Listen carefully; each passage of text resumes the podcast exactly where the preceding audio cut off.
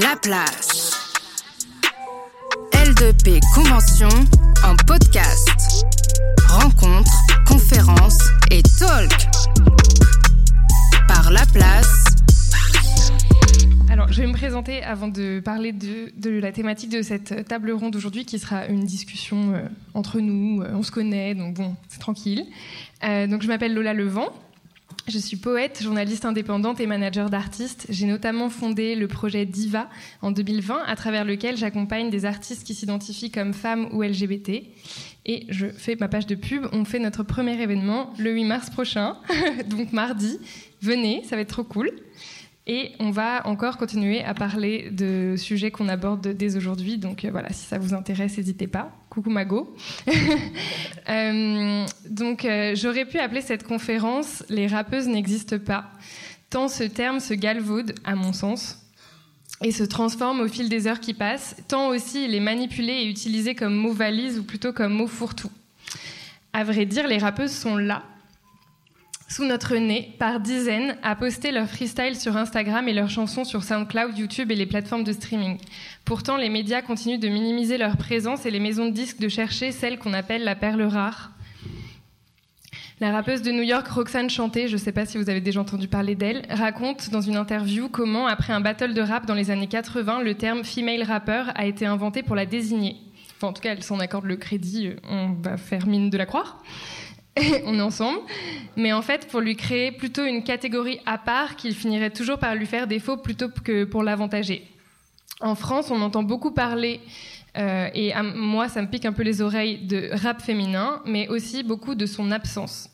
Il y a un chiffre dont on peut parler qui date un peu, qui est un chiffre de Karim Amou, euh, qui, qui, euh, qui, dit ceci, que dans les années 2000, près de 40% de femmes se trouvaient dans le public du rap en France, mais qu'au bout du processus, c'est-à-dire du point de vue des artistes, on ne comptait environ que 5% d'albums publiés par des femmes, nombre encore plus faible d'albums publiés par des femmes dépassant les 50 000 exemplaires vendus, 3% de 90 à 2016. Je ne sais pas si vous vous rendez compte, mais ça fait pas lourd.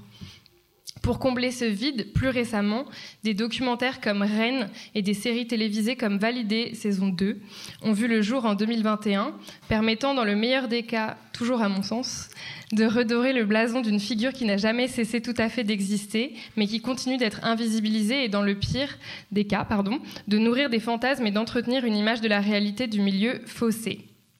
Aujourd'hui, je suis accompagnée de quatre expertes en leur domaine qui chacune vont nous aider, à comprendre pourquoi même les médias, les maisons de disques et le public se sont lancés dans cette espèce de quête obsessionnelle de trouver la rappeuse et en quoi consiste cette quête. Je vais les laisser se présenter. Bettina Gio, merci d'être là. Oui, merci beaucoup. bonsoir. Et donc euh, voilà, moi je suis là parce que euh, j'ai publié un livre euh, il y a deux ans, euh, en 2020, il y a un an et demi, et sur la rappeuse française. C'est un livre qui s'appelle euh, Pas là pour plaire, portrait des rappeuses.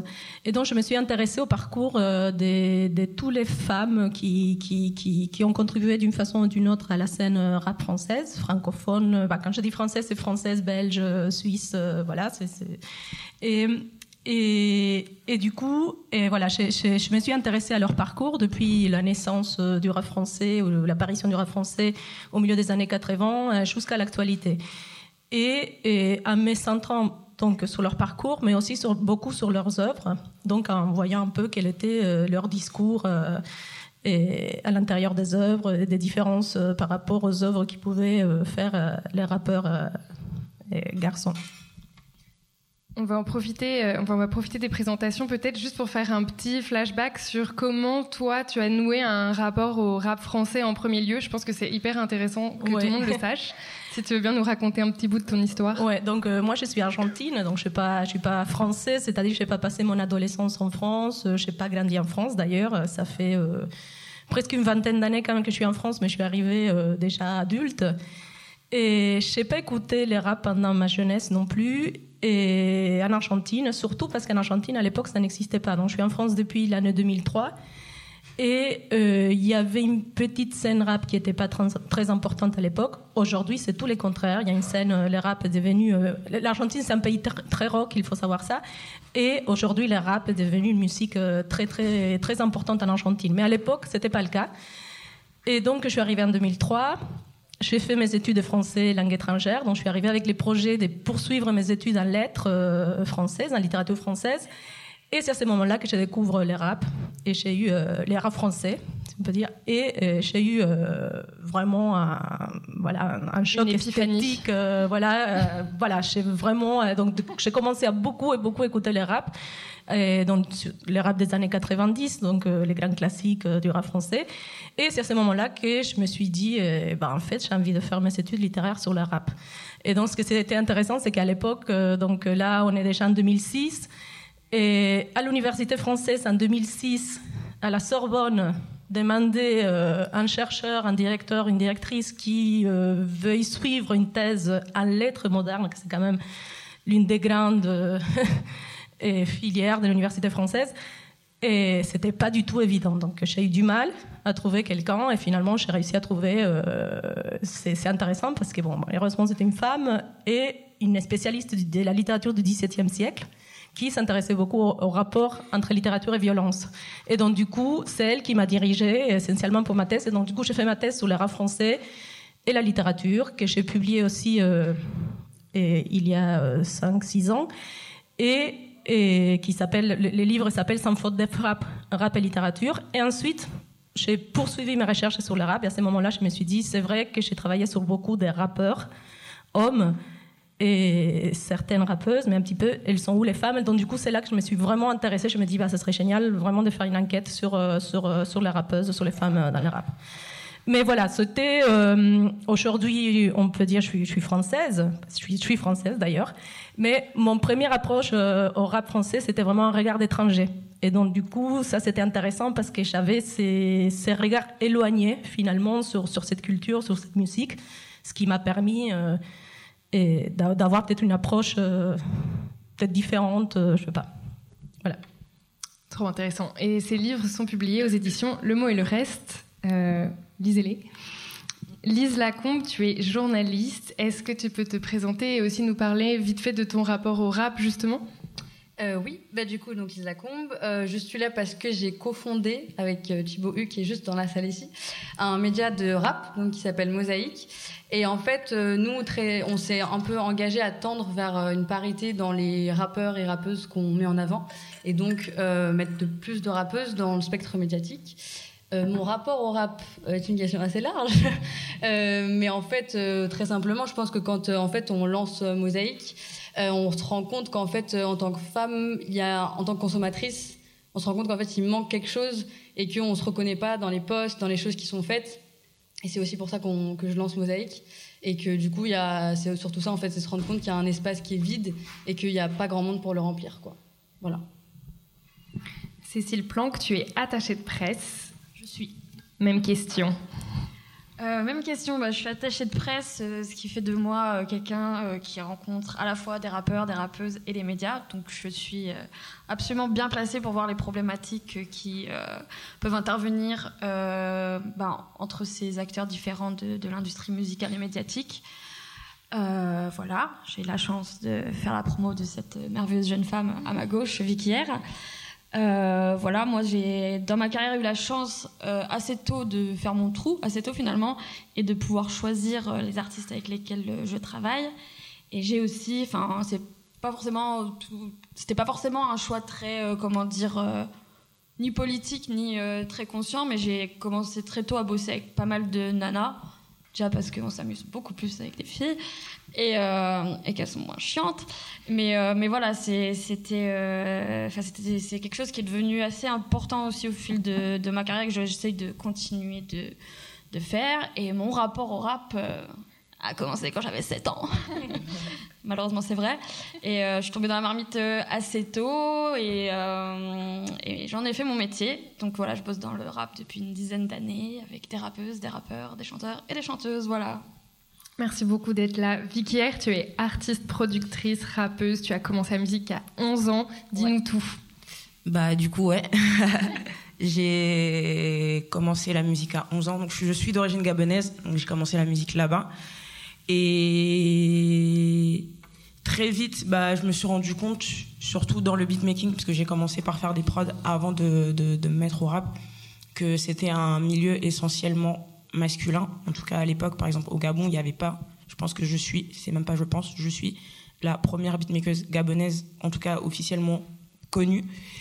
Et euh, donc, et après, en arrivant ici, donc, euh, on se rend compte, on se rend compte très vite qu'il y a, qu'il y a un manque, ou du moins, c'est ce qu'on veut nous faire croire qu'il y a un manque, parce qu'il y a des personnes qui prennent pas le temps justement d'aller chercher, parce que quand on cherche, on trouve. Et donc ouais, et sinon je suis là bah, pour ça, parce que je suis musicienne et que j'ai participé très récemment au documentaire Rennes pour la mort du rap, donc avec euh, Chila, le Juice, David Nord et Bianca Costa. Et euh, voilà. Merci beaucoup d'être là toutes. Vicky, j'enchaîne sur une question pour toi. Euh, à quel moment est-ce que tu as senti qu'il y avait un enjeu avec le mot rappeuse, avec cette espèce d'étiquette? À quel moment c'est entré dans ta vie ce, terme-là? Euh, bah, En vrai, franchement, c'est ça va faire, allez, je vais dire 2-3 ans. 2-3 ans, pourquoi? Parce que quand j'ai quand j'ai commencé la musique, donc j'étais pas focus sur le public d'ici, c'était avant tout le public afro, donc euh, beaucoup de diaspora africaine, gabonaise, euh, camerounaise, euh, ivoirienne, etc. Et là-bas, la question ne se ne se pose pas vraiment. En tout cas, euh, pas pas comme pas comme ici. C'est-à-dire que là-bas, quand t'es es une rappeuse et que tu, que tu assures, c'est un peu un peu une prouesse en fait, c'est un truc de ouf. Donc les gens ils sont en mode ah ouais t'es une rappeuse, en plus t'es forte, donc on va te pousser automatiquement. C'est comme ça. Et quand donc j'ai pris mon, mon, virage musical, on va dire, j'ai commencé à faire de la trappe donc en 2019 et à participer du coup à des projets euh, euh, beaucoup plus actuels et beaucoup plus euh, game entre guillemets euh, français. Donc très vite il y a, il y a eu ce, ce, ce truc là même dans les dans les interviews, dans les interviews surtout les, les la relation avec euh, avec certains médias. Euh, en mode ouais donc t'es es une rappeuse. Ça fait combien de temps que tu fais ça? En fait t'avais l'impression que c'était pas c'était pas un, un, truc de ouf. C'était bah ok t'es une rappeuse ok cool c'est bien. Mais mais encore en fait. Et je trouvais que il y avait y avait ce problème là de de de, de, de non recherche en fait tu vois de non recherche surtout que moi quand je suis arrivée avec mon, mon projet mon projet et mon profil franchement j'ai commencé la musique super tôt et j'ai eu le temps de voir beaucoup de choses. Et j'ai que 25 ans aujourd'hui. Mais j'ai eu le temps de voir vraiment énormément de trucs et être confronté à différents publics, à différents médias et de voir clairement la différence de traitement en fait.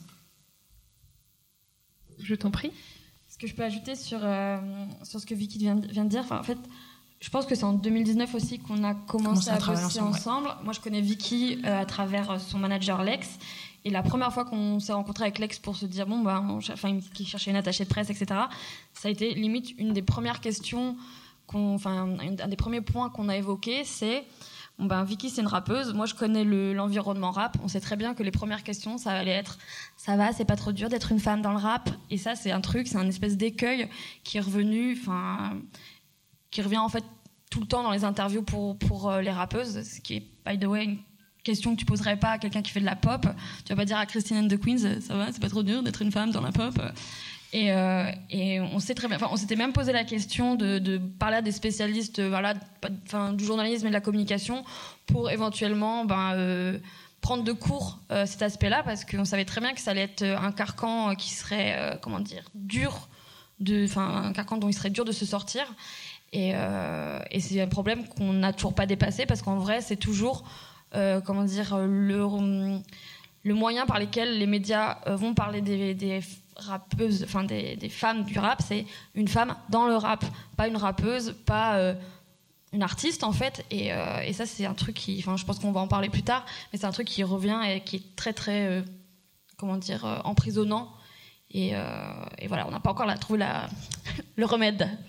C'est clair. Bah non, mais justement, question pour vous trois aussi. À quel moment est-ce que vous avez compris qu'il y avait une espèce de signification mystique et un enjeu autour de ce mot? Moi, de mon côté, je sais que j'ai dû comprendre. Je pense que j'écoute Diams depuis que j'ai genre 6-7 ans, mais j'ai compris genre à 22 ans que c'était une rappeuse, quoi. Enfin, je m'en foutais en fait. Et puis en travaillant dans la musique, Diams? Ah, Diams, Tu vois qui c'est? Euh, j'ai compris hyper tard tout ce qui se cristallisait autour d'elle. Et du coup, j'ai fait une lecture complètement différente de la musique que j'écoutais quand j'étais petite, avec tellement de naïveté et enfin vraiment euh, avec naturel quoi. Est-ce que vous, en tant que journaliste spécialiste et toi aussi en tant qu'attaché de presse, il y a eu un espèce de moment où vous êtes dit, ok, en fait, là, ce, terme, enfin vraiment, on parle de vocabulaire. À tout moment, il, il fait passer du côté obscur de la force peut-être mes propos ou ce que j'essaie de faire? Moi, je pense qu'on s'en rend compte. En fait, quand déjà, on se rend compte que c'est un enjeu quand on se rend compte qu'on n'est pas capable d'en citer plus de deux et que c'est pas normal. Et, euh, je pense que c'est là où on se rend compte qu'en fait, euh, c'est pas un problème qu'elles n'existent pas, c'est juste qu'il y a personne pour aller les chercher. Et c'est là où le mot devient compliqué, c'est que du coup, on se met à les. bah, c'est tout l'enjeu, c'est qu'on se met à les chercher. Euh, mais en fait, je sais pas si. Euh, tu vois, je, je sais que ra- rappeuse devient un, terme quand on commence à justement euh, chercher les, on va faire des interviews en fait, et que justement il y a ce truc de on va pas, faut, faut passer au-dessus de se demander euh, est-ce que c'est quoi ça fait, ce que ça fait d'être une femme dans le rap. Euh, mais en même temps, ça part d'une bonne intention à la base, je pose cette question-là, parce qu'elles n'existaient pas et que c'est une vraie question et qu'elles ont des choses à raconter. Et en même temps, maintenant, il faut dépasser ça. Et je pense que c'est justement, justement ce qu'essayent de faire des nouveaux médias rap. euh, mais je parle pas que de mosaïque, je parle de, de, de nouveaux médias qui essayent de dépasser ça. Euh, mais je pense que c'est presque maintenant pour moi devenu un truc de presque de médias généralistes en fait, plus que de médias spé. Parce que comment dans tes médias spé, tu sais très bien qu'une rappeuse elle a la flemme d'entendre, enfin elle a la flemme d'entendre ça. Je pense que c'est vraiment euh, si t'es spé et que tu connais ton sujet et que t'as fait beaucoup d'interviews, tu sais déjà à quel point euh, elles ont pas envie d'entendre ça. Je pense que c'est- quand tu connais moins ton sujet en fait. Je pense que c'est vraiment un enjeu de médias généralistes maintenant qu'une rappeuse soit un, un mot, tu vois. Je vois ce que je veux dire, je pense. Euh, oui, moi, moi, de mon côté, je pense qu'au moment où j'ai commencé vraiment à m'intéresser au terme des rappeuses, c'est justement à, à partir de, des médias euh, généralistes, donc non spécialistes, surtout à partir des discours euh, très récurrents qu'on entend souvent sur le rap comme une musique euh, misogyne par excellence, voire la musique la plus misogyne euh, qui n'a jamais existé. Et donc c'est là où, euh, à partir de ces discours-là, je me suis dit, bah, mais c'est marrant parce que ces médias, ils, sont focalisés sur cette question-là, mais ils s'intéressent jamais à savoir s'il y a des femmes euh, dans le mouvement, s'il y a des femmes là-dedans, s'il y a des femmes qui rappent, s'il y a des rappeuses. Et donc là, c'est à ce moment-là que je me dis, euh, le terme rappeuse, ça, a un sens qui qui va pas décevoir en fait, parce qu'on on l'entend très peu finalement, et surtout des médias euh, généralistes quand ils parlent du rap. Et juste avant de te donner la parole, Cécile, par curiosité, comme quand tu es arrivée en France, c'est qui la première rappeuse que tu as découvert? Et bah, j'ai découvert Kazé parce que j'ai eu la chance euh, de. euh, C'était vraiment euh, bah, en 2005, euh, je pense, ou 2004, je me rappelle pas, ou 2006 même. Et, bah, et en fait, j'avais un ami qui travaillait à, à la médiathèque de d'Aulnay-sous-Bois et qui m'a dit eh bah, tiens, il y a un concert et d'ailleurs, il y a une rappeuse d'ici euh, qui. qui et qui va rapper. Donc du coup, c'était Kazé et, du coup, euh, voilà, à l'époque, euh, elle, elle avait pas encore, euh, je pense qu'elle n'avait pas encore sorti de disque. D'ailleurs, son premier disque, c'est en 2006. Donc, je pense que j'ai dû la, oui, l'é- l'écouter pour la première fois en 2004. Euh, donc, voilà, c'est la première. euh, et donc, c'est vrai que c'était d'ailleurs mon premier concert de rap. euh, donc, j'ai eu la chance, finalement. Merci pour la question, parce que j'avais pas réalisé que mon premier concert de rap, c'était, euh, voilà, j'avais écouté une rappeuse, oui. Ouais, belle entrée en matière. Et toi, Cécile, du coup, à- à quel moment tu as compris que dans ton métier, il y allait avoir quelque chose, un enjeu qui allait se cristalliser à cet endroit-là? Euh, assez vite, en fait. Enfin, je vais répondre à cette question en, en- peut-être en rebondissant sur ce que euh, sur ce que Lise disait sur euh, le la bienveillance finalement que peuvent avoir les médias quand ils posent ces questions euh, sur le fait d'être des rappeuses. Sauf que cette bienveillance, bien malgré eux, je pense, en tout cas je l'espère, en fait elle est stigmatisante dans le sens où ils vont parler de l'œuvre et de l'artiste en rappelant le fait que c'est une femme, etc. Et en fait, ça c'est quelque chose qui, voilà, euh, enfin, qui devrait pas compter tout simplement. C'est, oui, en effet, c'est une artiste, elle est féminine, elle fait du rap, mais à la fin, c'est juste une artiste qui fait du rap. Et bon, certes, on a l'impression que genre le, le rap c'est d'abord un comment dire un milieu masculin, mais en fait, quand on y réfléchit, aux États-Unis, euh, genre l'avènement du rap, euh, je sais pas, disons celui des années 90, bah, à côté de Jay Z, il y avait aussi Foxy Brown, il y avait euh, plein de nanas, il y avait Lil Kim euh, qui, je pense, n'ont rien à envier euh, à leur euh, consort, non, bah, on dit pas consort du coup, confrère. Et, euh, et du coup, enfin, je, je, comment dire, le fait que cette question revienne, je pense que malgré tout, vu que c'est souvent en fait des, des hommes qui nous posent ces questions-là, je pense que c'est un petit peu aussi une façon de, d'une fois de plus, d'enfermer l'artiste dans sa condition malheureuse, en, tout- en l'occurrence de femme. Et, euh, et ça, c'est quelque chose. Enfin, moi, comment ça se manifeste, en tout cas dans mon dans mon travail, c'est ben, je suis une horrible attachée de presse, donc j'ai un tracker de mails pour lire, pour savoir qui lit mes mails qui ne lit pas. Je vous vois. Euh, non, non. Et en fait, c'est simple. Quand j'ai créé un média euh, spécialisé dans le rap sur euh, Lélo, Naïr, euh, je sais, je sais pas qui d'autres, euh, qui étaient, qui sont des rappeurs masculins. Ben, je vois l'ouverture du média, enfin du journaliste. Et parfois, quand j'envoie pour mes chers artistes féminines euh, qu'on ne citera pas, euh, je vois que ça n'ouvre pas en fait. Et, euh, parce que, enfin, je sais que, que, malheureusement, c'est parce que on se dit, enfin, il y a une espèce de mythe dans dans l'industrie musicale que les femmes, euh, comment dire, n'intéressent intéressent moins le public, intéressent moins les médias, etc., etc. Et, euh, et, les, hommes de ce milieu vont vous le dire droit dans les yeux. Oui, mais une femme, bon, enfin, il y a toujours une espèce de, de bug qui qui devrait pas avoir lieu et qui malheureusement est récurrent. Donc, euh, enfin, c'est c'est un non-dit qui, qui est très lourd, mais qui existe absolument, quoi. Qui est parfois assez vaguement un non-dit d'ailleurs. Oui. Euh, Peut-être Bettina, euh, j'ai l'impression qu'il y a eu quand même une longue période où les maisons de disques et probablement aussi les médias essayaient de faire des rappeuses, des chanteuses ou des choristes. Et là, aujourd'hui, j'ai l'impression que c'est l'inverse qui se passe. Selon toi, euh, à quel comment est-ce que tu expliquerais cette espèce de, retournement de situation qui a eu lieu dans les 20 dernières années? Oui, bah, je ne sais pas si, si, si c'est saurait expliquer euh, ces retournements de situation, mais en tout cas, c'est vrai que ce qui m'avait beaucoup frappé euh, en faisant les recherches sur, tous ces parcours de rappeuses, c'était comment la difficulté qu'elles avaient toujours à, réussir à se faire signer par, euh, à l'époque, surtout début des années 90, par les grands majors des disques qui, qui, qui signaient euh, des rappeurs qui faisaient partie euh, de leur entourage.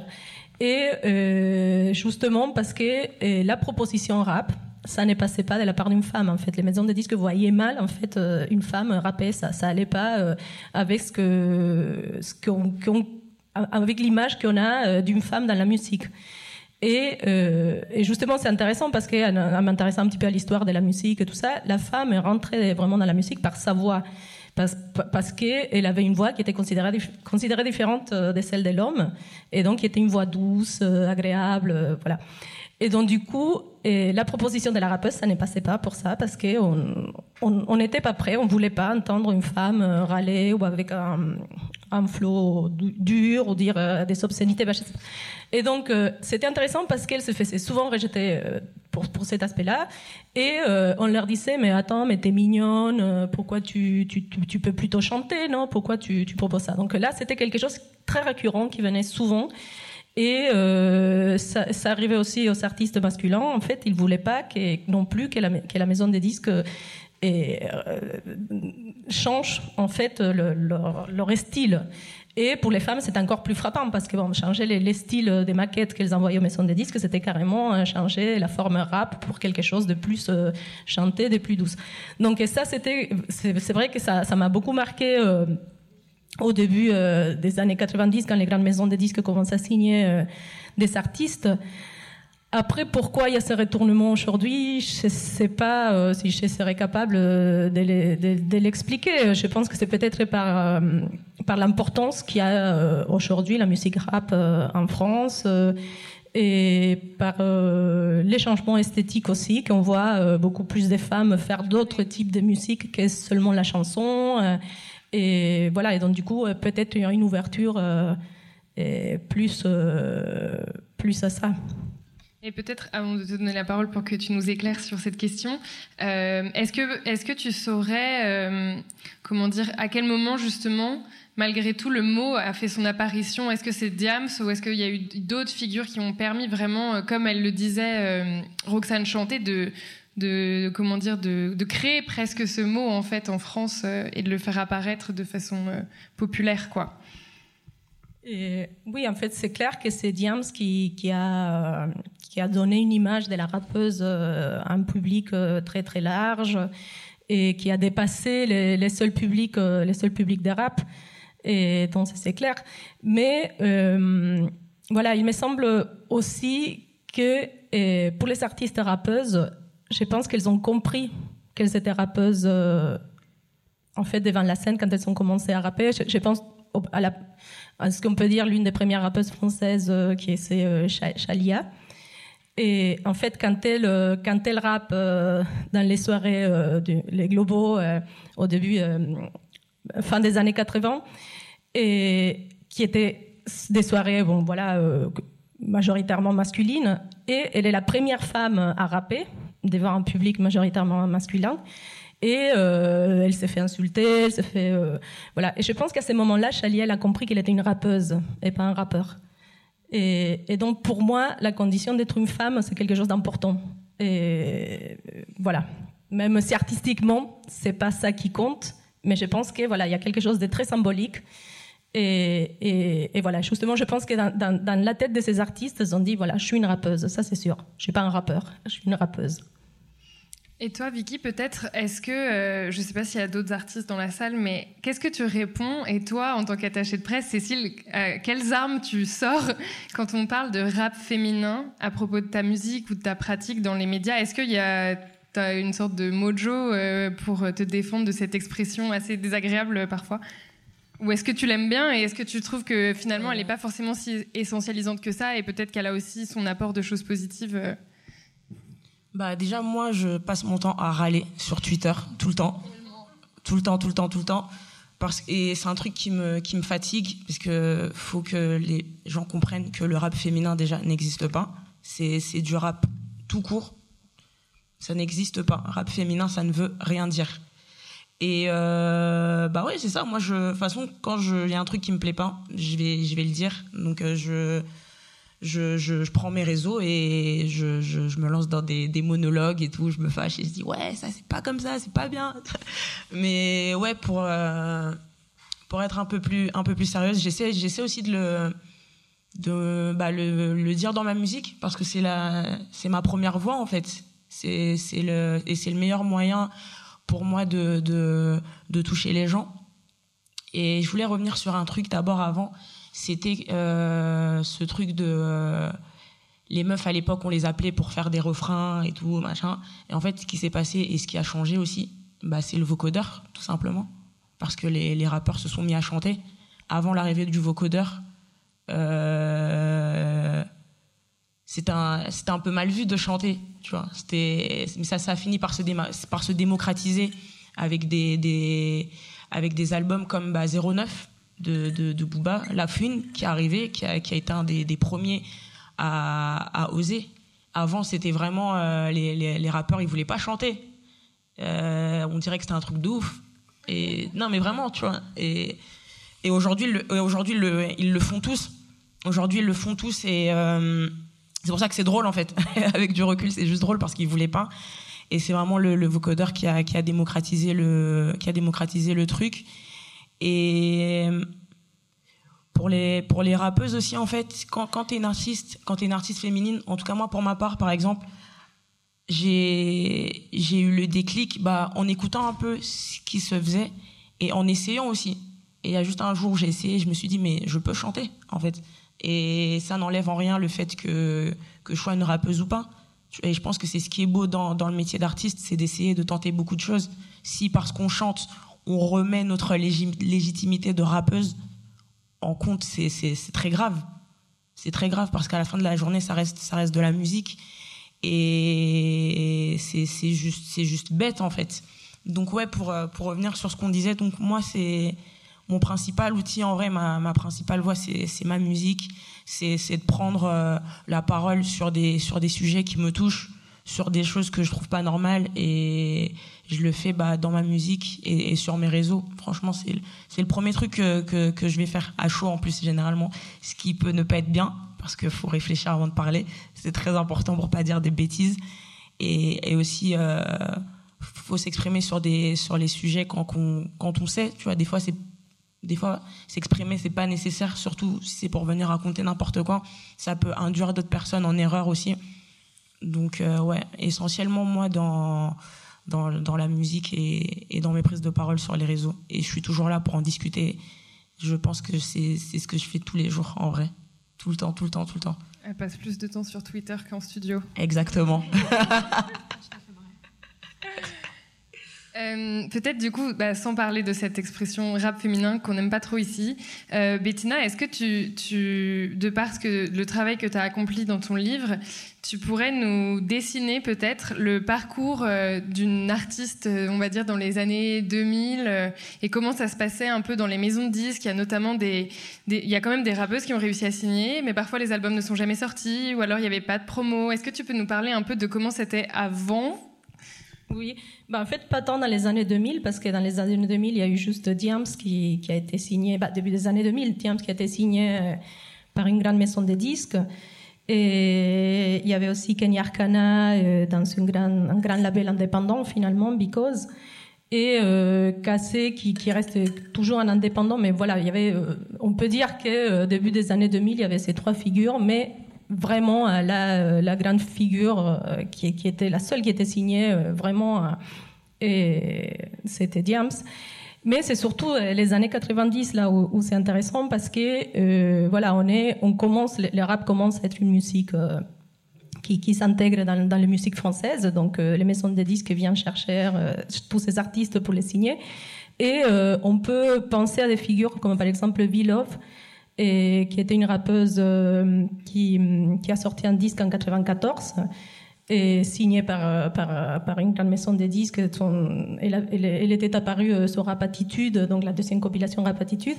Et ensuite, quand elle va signer son deuxième disque, elle, arrive, elle était enceinte, on voyait son ventre, voilà. Et là, on lui dit non mais arrête, laisse tomber, on va pas te signer. Là, tu seras pas disponible pour les tournées, tu seras pas disponible pour et pour les concerts. Donc voilà, c'est vraiment tombé à l'eau.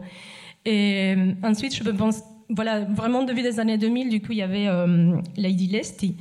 Et, là, c'était intéressant parce qu'elle, elle- c'est vrai que c'était du coup une figure euh, qui, était quand même importante dans, la scène rap, qui, avait aussi la chance d'avoir des connexions et dans le milieu euh, du, mana- du management du rap importante, parce qu'elle était, elle était mariée à Sébastien Farran, qui était euh, les, les managers d'NTM, par exemple. Mais là, euh, c'est intéressant parce que euh, elle, euh, elle, elle se plaigne. euh, je me rappelle pas si j'ai lu ça dans, son, dans son autobiographie. Oui, voilà, quand elle parle de tout son parcours de rappeuse. En fait, elle se plaignait que même en étant signée par une, en étant signée par une grande maison de disques, on lui donnait pas les mêmes les, mêmes forfaits, si on peut dire, le même, les mêmes argent que pour les rappeurs hommes. Et par exemple, cet art- ces art- elle devait se battre pour faire euh, payer dignement ses artistes. Elle, elle pas, euh, elle avait pas assez d'argent euh, pour les tourner. Donc déjà, il y avait ces décalages que- qu'elle remarquait par rapport à ces aux rappeurs euh, masculins.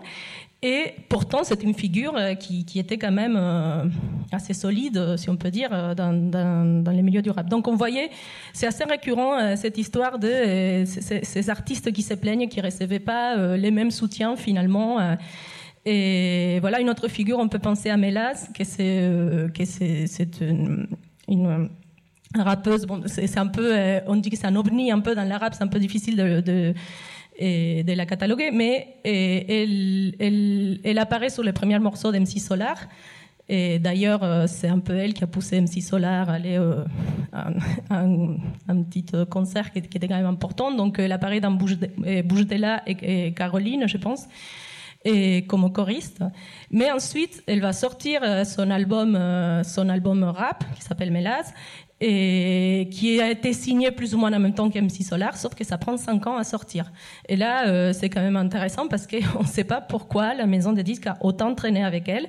Au moment où elle finit par sortir son disque, MC Solar avait déjà gagné euh, deux victoires de la musique, était déjà devenue une grande star euh, du rap. Donc du coup, voilà, on voit toujours ces décalages entre, voilà, entre les parcours pour des artistes qui sont parfois signés par une même maison.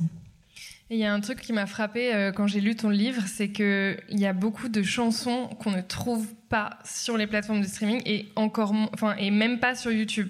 Donc euh, il y a un- une vraie problématique. euh, on va en parler de documentation et d'archivage du travail des, des femmes. J'en profite pour lire une citation de Karim Amou qui est toujours euh, un peu en train de flotter euh, au-dessus de mes, pensées. Il écrit euh, que les mécanismes d'invisibilisation ont aussi des effets directs sur les temps présents. Ils font disparaître les rôles modèles puissants et imposent aux artistes actuels ce que la sociologue Delphine Naudier qualifie de déni d'antériorité. Femmes artistes sont le plus souvent présentées comme des exceptions, des éternelles nouvelles venues, dans un monde qui leur serait a priori étranger, et sont dans le meilleur des cas assimilées à un tout petit nombre de figures stéréotypées. Dans le cas du rap français, c'est désormais le rôle trop souvent dévolu à la figure de Diams. Peut-être, Lise, est-ce que tu peux nous raconter pourquoi c'est important pour toi justement de documenter euh, ben, l'actualité euh, de, des rappeuses en France euh, et en quoi ça compte quoi? Ben, en fait, ce que je, je pense que la clé de tout ça, en fait, pour mettre fin à cette invisibilisation qui existe, etc., c'est de toute façon, c'est le jour où ce sera banal pour un auditeur de rap de voir une rappeuse sur Twitter, de la voir, je sais pas, en concert et de pas se dire ah tiens c'est une rappeuse, ce jour-là, c'est bon, on aura gagné. Mais le truc, c'est que tu vois, aujourd'hui sur Twitter, si tu regardes, euh, une rappeuse est postée sur un, un média, n'importe quel lequel, je ne citerai pas. Euh, et en fait, tous les commentaires, c'est euh, elle est nulle, on s'ennuie, on se fait chier. C'est vraiment ça. Et en fait, ce qui est fou, c'est que c'est parce qu'ils sont tellement pas habitués à avoir une rappeuse qui rappe, en fait, qui chante pas, vraiment, c'est ça dont on parle, que du coup, elle est forcément considérée comme moins bonne avant même d'avoir eu la chance de pouvoir exister, en fait. C'est vraiment ça qui se passe. Et du coup, le jour où, en fait, les médias se poseront même plus la question de, ah ben, est-ce que là, je mets une fille en avant, est-ce que je mets un homme en avant, c'est le jour où le public sera éduqué à ça et qui pourra dire que il fait même plus attention à si c'est une rappeuse ou un rappeur, que oui, là, je pense que ce sera, et c'est pour ça qu'on le fait, c'est pour ça que c'est important de le faire c'est que oui le jour en fait je pense que tout passe par euh, tout passe par euh, le spectre médiatique mais c'est sera toujours comme ça. Et, c'est quand euh, et c'est quand les médias en fait tout part d'une volonté. Faut qu'il y ait une volonté médiatique. Et le jour où elle est parce que là on parle de petits médias rap dont le mien mais le jour où c'est des médias rap très gros qui feront ce, ce travail là et il faut qu'ils le fassent les choses changent. Mais il faut une volonté et pour l'instant elle est clairement pas là Est-ce que tu peux juste nous expliquer euh, un peu comme un insight de ta façon de travailler, justement comment est-ce que vous réfléchissez à ces questions-là? Euh, Est-ce que vous vous êtes posé la question des quotas? Est-ce que vous, vous êtes des gros diggers qui passaient énormément de temps euh, ou pas? Parce que comme on le sait, en fait, les rappeuses sont plus, plutôt assez visibles Oui. sur les plateformes. Enfin voilà, quelle est votre méthodologie pour euh, rendre votre média plus inclusif en fait Bah, à l'heure actuelle, en plus, c'est impossible pour nous, si on, a cette volonté-là, c'est impossible pour nous de faire semblant qu'on regarde pas filles et garçons, c'est impossible. Parce que sinon, on ferait, semblant de. En fait, on regarde. Et en fait, nous, on, a une charte d'engagement, en fait, où on s'est engagé à être euh, inclusif. Et du coup, en fait, dans nos contenus, parce qu'en en fait, on a une rétrospective sur le mois de à peu près de ce qu'on va faire. Et en fait, on voit un peu, on calcule vraiment le nombre de femmes et d'hommes qu'on peut avoir. Et en fait, euh, on s'est rendu compte au début qu'on mettait malgré nous beaucoup d'hommes en avant parce que c'était très inconscient en fait. Et quand on a réalisé ça, en fait, euh, maintenant, on, s'est juste dit, en fait, elles sont là, elles sont sous nos yeux, et nous-mêmes, on produisait pas de contenu là-dessus. Et donc, on a eu un revirement. Euh, et du coup, maintenant, on a cette charte de valeurs où euh, on, s'engage à être inclusif, donc on s'engage à tendre vers la parité, même si c'est pas toujours facile. On essaye de le faire. Donc, c'est-à-dire qu'en fait, dès qu'une une rappeuse a une actualité, bah, on va vers elle. En fait, on, soit on fait une interview, soit on fait un portrait. Récemment, on a fait une playlist avec Diva en collaboration qui s'appelle la Mosa Queen que vous pouvez aller suivre. Euh, et en fait, c'est que des artistes euh, femmes rappeuses, euh, donc les celles qui existent, celles qui vont bientôt percer, on l'espère, celles qui méritent d'être vues en tout cas. On a, voilà, on a, en fait, l'idée c'est de se dire. on les voit et puis du coup en fait cette, playlist nous permet de diguer en fait et des, noms qu'on n'entend jamais et même les rappeuses voient cette playlist qui existe et du coup elles viennent nous voir en message privé et elles nous disent ok bah moi j'ai sorti ça si ça vous intéresse et ça permet de le relayer et en fait c'est vraiment ça c'est vraiment les voir on se dit ah bah et du coup nous on cherche on les met en avant on va à leur rencontre et l'idée c'est ça c'est la parité c'est l'inclusivité et c'est l'écriture inclusive aussi Euh, parce que en fait souvent les, médias rap ont tendance à s'adresser à un public homme c'est comme si c'était évident que le public de masse était masculin. Et en fait, en, en mettant l'écriture inclusive, c'est par exemple si je vous dis euh, nous sommes avec des rappeurs, on imagine des hommes. Si je mets l'écriture inclusive, nous sommes avec des rappeurs, rappeuses. Là, d'un coup, il y a des rappeuses qui émergent, alors que dans l'imaginaire collectif, elles auraient jamais émergé autrement que par l'écriture inclusive. Donc ça, pour nous, quand on s'est rendu compte de ça, même si je dis beatmaker, tu vois, jamais on imagine des femmes dans la pièce. Alors que si je mets l'écriture inclusive, bizarrement, elles apparaissent. Donc euh, là aussi, pour nous, c'était une façon de changer les choses par l'imaginaire collectif à travers l'écriture inclusive. Donc c'est ce genre de truc qu'on met en, en place, quoi. Ce qui m'était refusé il y a trois ans quand j'étais journaliste. Donc, je suis contente de voir que ça change. Euh, peut-être, Cécile, parce que moi, j'ai l'impression que ça noue quand même une autre problématique, c'est-à-dire, et même pour toi, Vicky, que, en fait, si les médias, enfin, comment dire, si on peut plus faire confiance, si on ne peut pas faire confiance aux médias pour justement mettre en valeur certaines artistes, les artistes, évidemment, elles mènent leur propre barque sur les réseaux sociaux. Toi, ça a quoi comme conséquence sur ton travail? La première conséquence, c'est que je n'ai pas de résultat. Et ça, c'est embarrassant quand on est attaché de presse. Non, euh, bah, en fait, je pense que pour, pour beaucoup, et même ça, ça, veut toucher, ça peut toucher les, enfin, les femmes artistes et les artistes, en tout cas en développement, c'est que ben, tu fais ton trou. De toute façon, à l'heure actuelle, en vrai, les, les, médias viennent vers toi une fois que tu as pop, enfin, une fois que euh, tu as fait ton petit travail de développement, que tu as fait tes clips tout seul, que tu as fait tes vues tout seul, etc. Euh, il y a une dizaine d'années, euh, c'était les médias qui aidaient les, artistes à émerger, et maintenant c'est les médias pardon, qui viennent vers les artistes qui sont émergents et qui ont quand même, euh, on va dire, les épaules hors de l'eau, quoi. Et, du coup, je pense que un artiste, une, une artiste femme en l'occurrence, a tout intérêt à comment dire ne pas que compter sur les médias malheureusement parce que soit les médias vont pas les calculer soit ils vont les mettre dans des carcans euh, qui sont euh, très réducteurs. Donc je pense que le, le mieux à faire pour une artiste euh, féminine, c'est de faire de la promo hors média. Genre Vicky, bon, on a beaucoup de chance parce que Vicky, elle est beaucoup aimée quand même par les médias et hors médias. Mais Vicky, son ascension, elle n'a pas du tout fait que par les médias. Elle a participé à plein de choses. Elle est, visible par plein d'autres façons et visible par d'autres choses que sa musique. Elle, fait des séries, elle fait des conférences, elle tweet. voilà, il y a beaucoup de choses qui se passent. Mais, euh, mais nous, évidemment que, que moi, je sais très bien que quand je prends des artistes féminines, je vais devoir ramer deux fois plus. Déjà, la, promo d'artistes en développement, c'est, pas une mince affaire. Mais quand tu, quand tu sais que tu as une rappeuse à développer, bah, déjà tu fais vachement attention au vocabulaire, tu fais vachement attention à la façon dont tu la vends. Moi, ma technique tout à l'heure pour répondre à, ta question il y a quelques y a quelques minutes, qu'est-ce que je fais pour euh, contrecarrer ça, mais je joue absolument la plus conne. Je vais, je vais la vendre euh, exactement comme je vendrais un, rappeur ou quoi, et je vais dire, euh, voilà, enfin tous les arguments qui, vont avec, euh, comment dire, bah, tout ce que tu racontes sur une artiste qui émerge, les chiffres, les clips qu'elle a fait, etc., etc. Donc, quelle était la question déjà? Je sais plus. Moi non plus. mais, euh, mais c'était très intéressant. Non, je te demandais en fait si ça avait un impact euh, pour toi le fait que on dé... enfin que aussi du côté des équipes artistiques, on doive en fait à un moment délaisser les médias parce que euh, on, ils ne nous représentent pas en fait. Bah, évidemment, en fait, tu dois juste être plus malin que le système en vrai.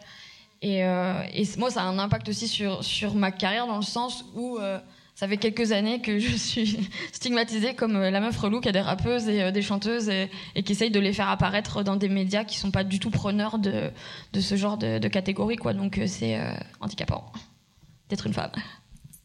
Et euh, il y a des choses qui, comment dire, qui vont justement dans le sens inverse de ça pour, et qui attirent l'attention des médias, notamment les collaborations entre artistes qui s'identifient comme femmes. Il y en avait déjà dans les années 90 et dans les années 2000. Il y avait notamment la compile label, la compile rap au féminin, donc c'est pas nouveau. Euh, et Vicky, toi, tu as participé à deux collaborations de renom euh, récemment, donc euh, deux morceaux avec des doubles O, je ne sais pas si c'est exprès, Shoot et Aou, aux côtés de Chila, Sally, Alicia, David Nord, Bianca Costa et je sais pas qui, Johanna et je sais pas qui j'ai oublié. ouais, mais tu connais, on oublie toujours ses enfants. Voilà, oui. pour toi, ça, qu'est-ce que qu'est-ce que ça peut changer? De faire des projets comme ça C'est important, c'est nécessaire même justement. Euh, c'est nécessaire pourquoi? Parce qu'il y a tellement peu de visibilité que quand on collabore entre nous, euh, moi j'appelle ça le, trafic de fanbase. C'est-à-dire que, par exemple, euh, sur Shoot, il y a Canis qui est haïtienne et qui a une grosse visibilité là-bas. Donc quand je collabore avec Canis, quand Johanna collabore avec Canis, bah, les personnes, les Haïtiens par exemple, qui ne nous connaissent pas, bah, ils vont ils vont venir regarder ce qu'on fait tout simplement. Et, et, vice versa des personnes qui connaissent pas Canis vont aller regarder euh, et, et c'est pour ça que c'est important en fait. Ça fait travailler les fanbases de tout le monde et ça fait découvrir aussi euh, les, profils de tout le monde à une autre type d'audience. Et c'est ça qui est ça qui est cool euh, dans les collabs. Et même malgré ça, bah, c'est du dépassement. Parce que quand on, quand on collabore entre nous, moi j'ai kiffé faire ça. Par exemple, sur Shoot, euh, quand on est allé au studio, tu vois comment les autres travaillent aussi. Et tu apprends parce qu'on apprend tous les jours. Et ça, c'est, faut même pas avoir honte de, le dire. Il y a ce tabou là aussi de, ouais, euh, quand euh, les, les, meufs elles collaborent entre elles et tout, machin, c'est, non, c'est faux. Euh, c'est bien, il faut, en, il faut en faire, il faut passer par là pour euh, faire avancer le mouvement, comme on dit. Créer l'événement, ouais, parce que justement, quand on collabore, c'est un peu, euh, c'est un truc de ouf. Tu vois. Ah ouais, il y a cinq meufs sur un son. Bah ouais, il y a juste cinq meufs sur un son, en fait. Tu vois. Ça va à l'encontre du stéréotype de la rivalité aussi. Oui, après, après c'est pas le monde des bisounours. hein. Il y, a, y a de la concurrence, oui, mais c'est de la concurrence saine. De la concurrence saine parce qu'on est toutes là aussi pour, euh, pour avancer. Pour avancer, mais quand on collabore entre nous comme ça, et je suis très contente que ce soit sur Shoot ou sur AOU, et quand il y en a une de nous qui drop, on partage toutes. Il faut le faire. C'est c'est comme si c'était c'était des c'était une chacune de nous qui, qui sortait un truc, tu vois. Euh, là, par exemple, sur euh, je je en fait, il y a la team shoot et la team AOU. Voilà. Pour contextualiser. Donc là, par exemple, euh, il y a Davinor et, Davinor et le Juice qui ont sorti un, un incroyable titre. Là. Flaco. Voilà, Floco. Incroyable. Et bah, le titre, il sort, on partage toutes. Parce que c'est parce que c'est bien. Parce que tout le monde n'a peut-être pas vu. Justement parce que tout le monde n'a peut-être pas relayé. Et en partageant, bah, ça, ça donne de la force au truc et ça montre qu'on est, ça montre qu'on est unis. Il faut qu'on, il faut qu'on soit unis tout en étant consciente que chacune de nous aussi doit avancer. Parce que faut, être lucide. On, fait ça pour, pour avancer aussi et, et pour ouvrir la, porte aux autres artistes qui vont venir derrière. Donc euh, c'est bien les collaborations, c'est nécessaire même entre nous. Après, euh, je dis pas que c'est parce qu'on est des meufs aussi qu'on doit automatiquement collaborer nous. Nous. Euh, là, par exemple, sur les collaborations qu'il y a eu, sur Shoot par exemple, Sally, elle nous appelle parce qu'elle aime bien ce qu'on fait, avant toute chose. Et là où elle réussit son pari, c'est qu'on se retrouve en studio et, et c'est- juste évident en fait. Et du coup, ça glisse, on fait le son et, et c'est cool, tout le monde est content. Pareil pour, euh, pareil pour Aou.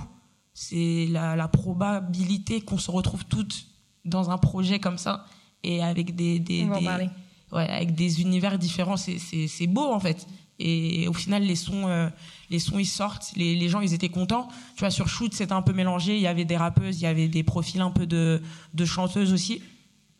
Et le son, il, le son, il tue, le son, il est bien, donc c'est ce qui était cool.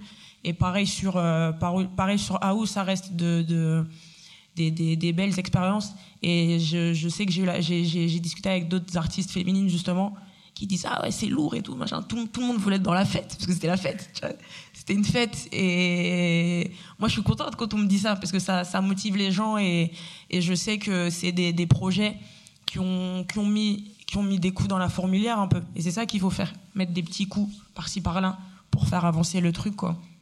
Ouais, moi, si je peux rebondir sur, euh, tu vois, quand je t'ai soufflé le créer l'événement, Ouais. euh, avec Vicky, on a passé quelques soirées quand même à se retourner le cerveau sur euh, comment on allait enfin faire que les médias allaient écouter, nous donner l'heure tout simplement. Et je me souviens qu'on avait eu l'idée, tu te souviens ou pas Ouais. On voulait faire un cipher de meufs en se disant, genre, Tu peux expliquer ce que c'est un Un c'est, et ceux qui euh, c'est un gros freestyle, pour, euh, pour faire simple, avec euh, plusieurs rappeurs. Donc là, en l'occurrence, ça aurait été euh, 100% féminin. Et on s'était dit, enfin, l'idée, c'était vraiment, bon, bah, vous parlez pas de nous, on va créer l'événement avec plein de meufs talentueuses, on va vous cracher du talent au visage, vous allez juste pas pouvoir euh, nier que ça existe, en fait. Et ça, c'était une, euh, comment dire, une des idées sur lesquelles on Ouais. planchait, De ouf. qui n'a d'ailleurs pas été très loin, mais qui était pleine de bonnes intentions. existe. Une fois de plus. Il y a un média qui fait des cyphers euh, en non-mixité. Ça Oh. s'appelle Genre, je crois, si je dis pas Et de ben, bêtises. on les salue. Ouais. Et euh, exactement. Et en vrai, euh, c'est trop bien qu'il y ait eu Aou et, euh, et Shoot parce que finalement, ça, ça a créé ça. Mais si je dis pas de conneries, et je ne sais plus sur quelle des deux sorties, t'avais dû un petit peu gueuler sur Twitter parce que. On y J'arrivais, vient, on y vient, on y vient, on y vient, on y vient, on y vient. ok. Ne me vole pas mes questions. Non, mais alors justement, avant, j'ai, je, on, va, on va parler dans ton dos, Vicky. J'aimerais bien avoir votre avis sur le documentaire Rennes avant que tu nous racontes un peu ton expérience, euh, Vicky. Si on a le droit, si on n'est pas tenu par des accords euh, chelous. Non, ça Ok, y est, très c'est bon. Là.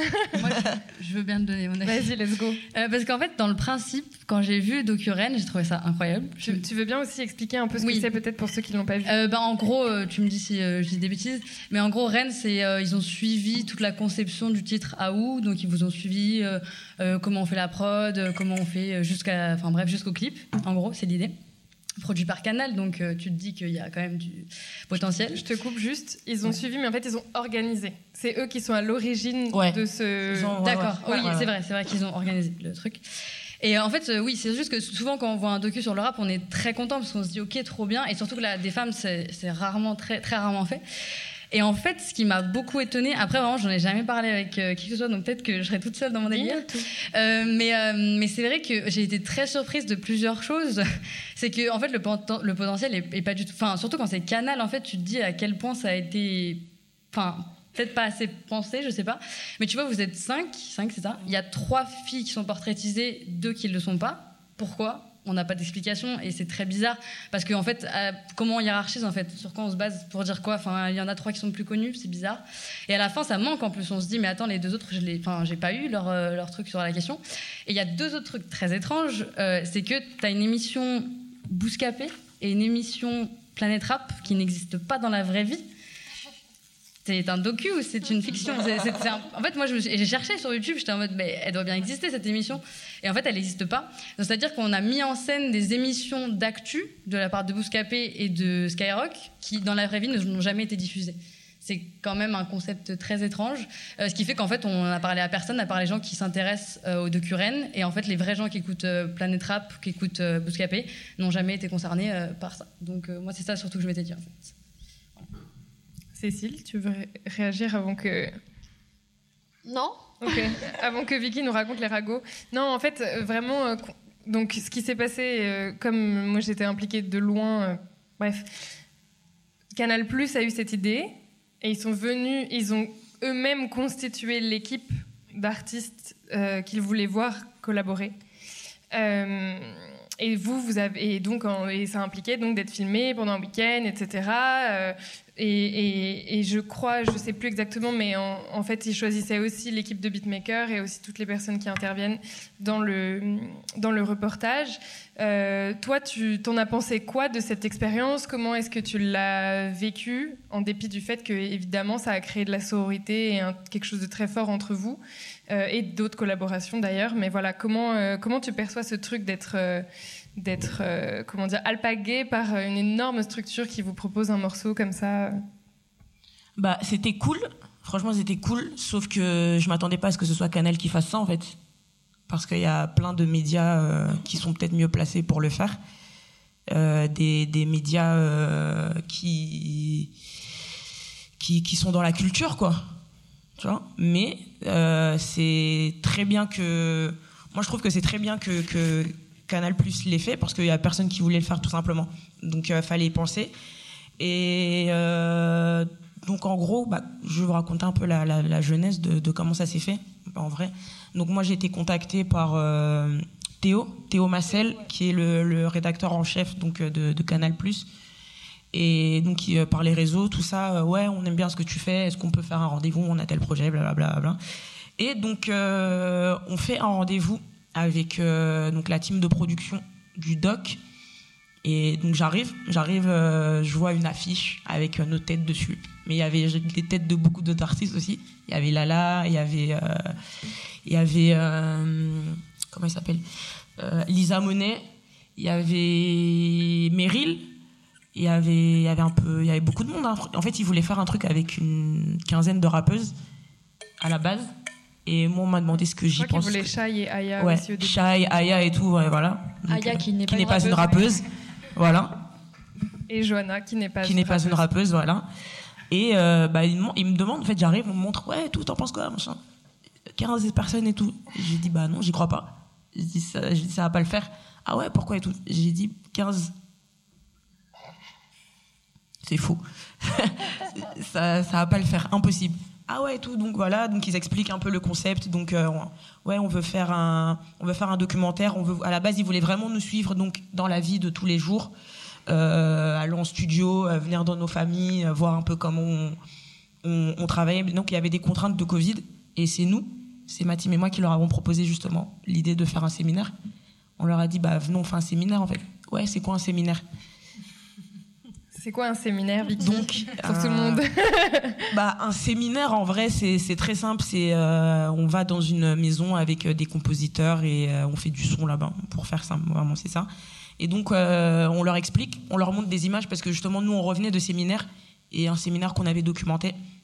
Donc, on leur dit, ouais, c'est ça et tout. Ah, mais comment et tout. On a dit, bah, c'est simple, vous prenez un Airbnb et puis on part, quoi. voilà.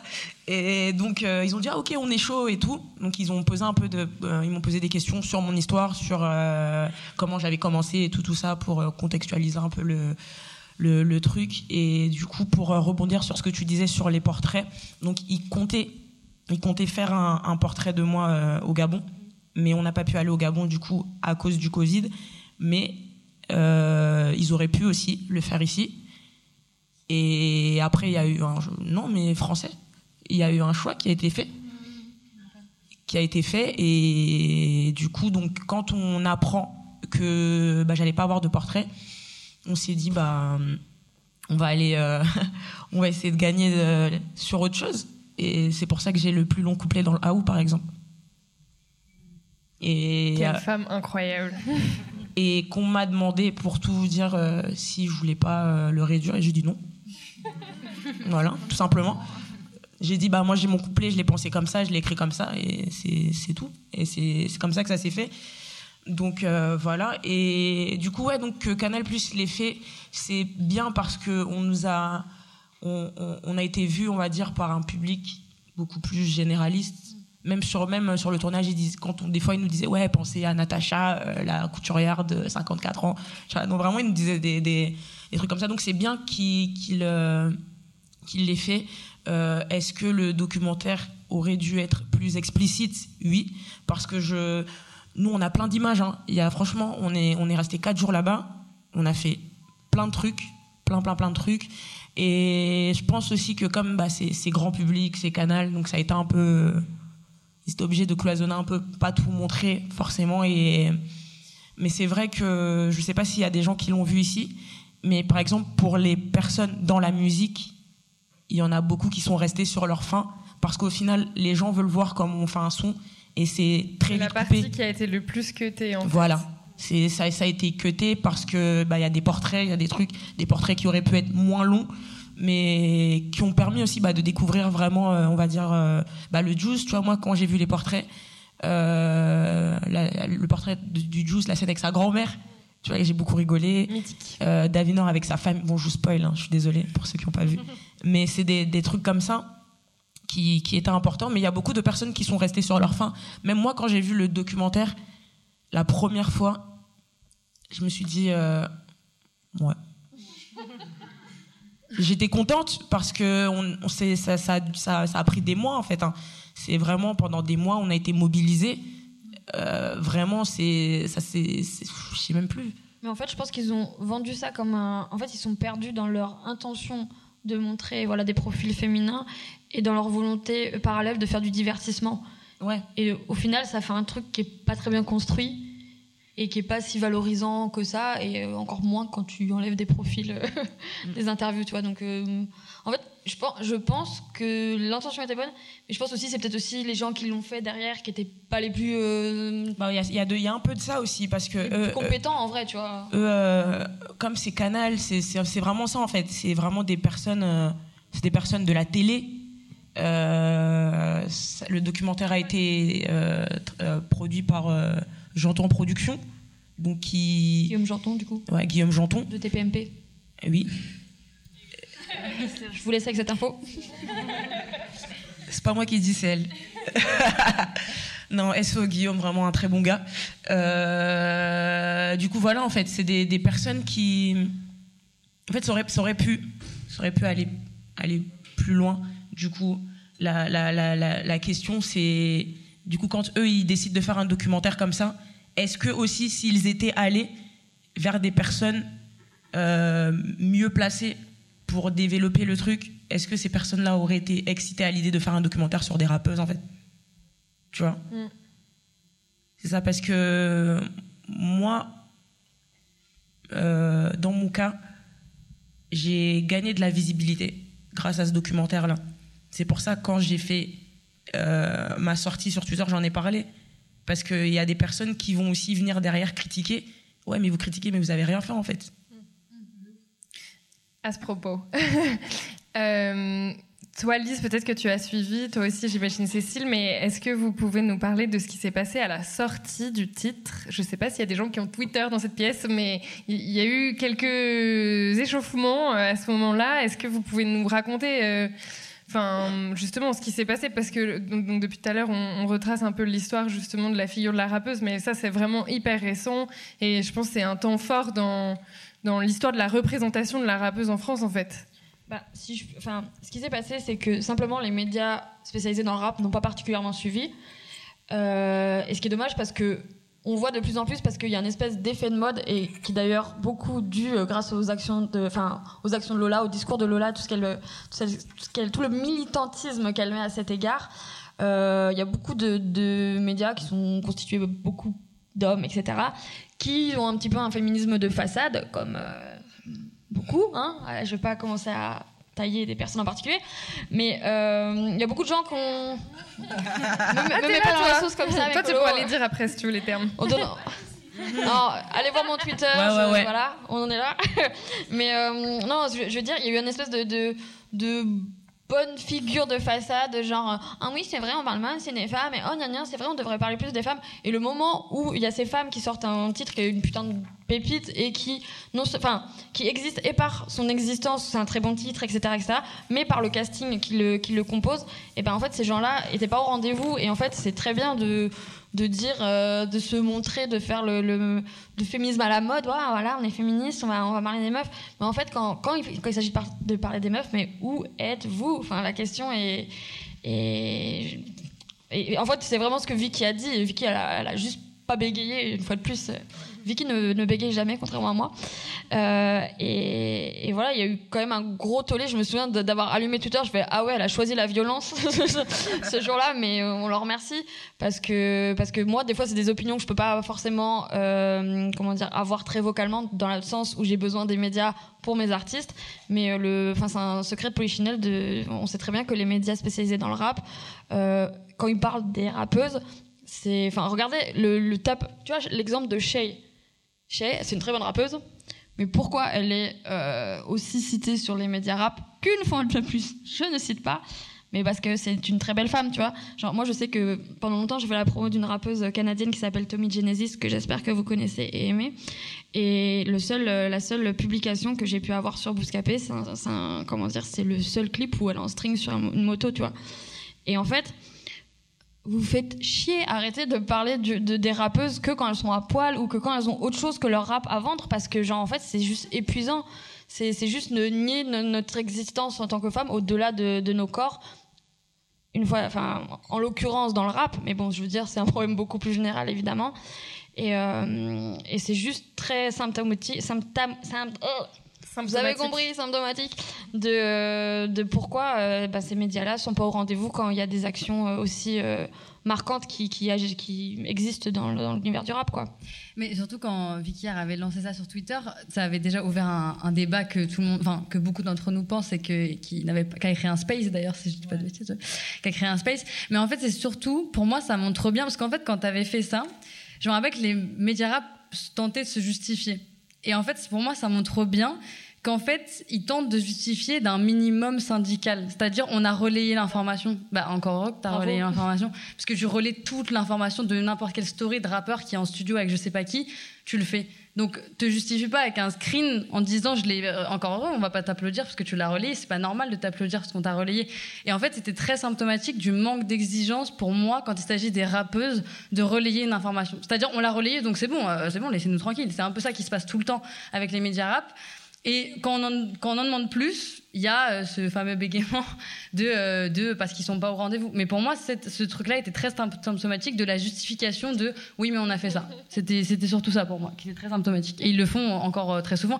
Bah, d'ailleurs, avec le clip récemment d'Avenir et le Juice, ça, ça, c'était passé tout le temps. J'ai suivi.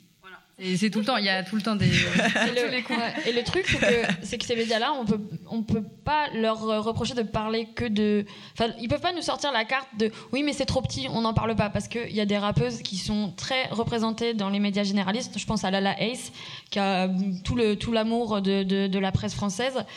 Euh, mais où est-elle dans les médias rap? Est-ce que c'est parce que c'est une femme? Est-ce qu'elle est lesbienne? Est-ce que si? Est-ce que ça?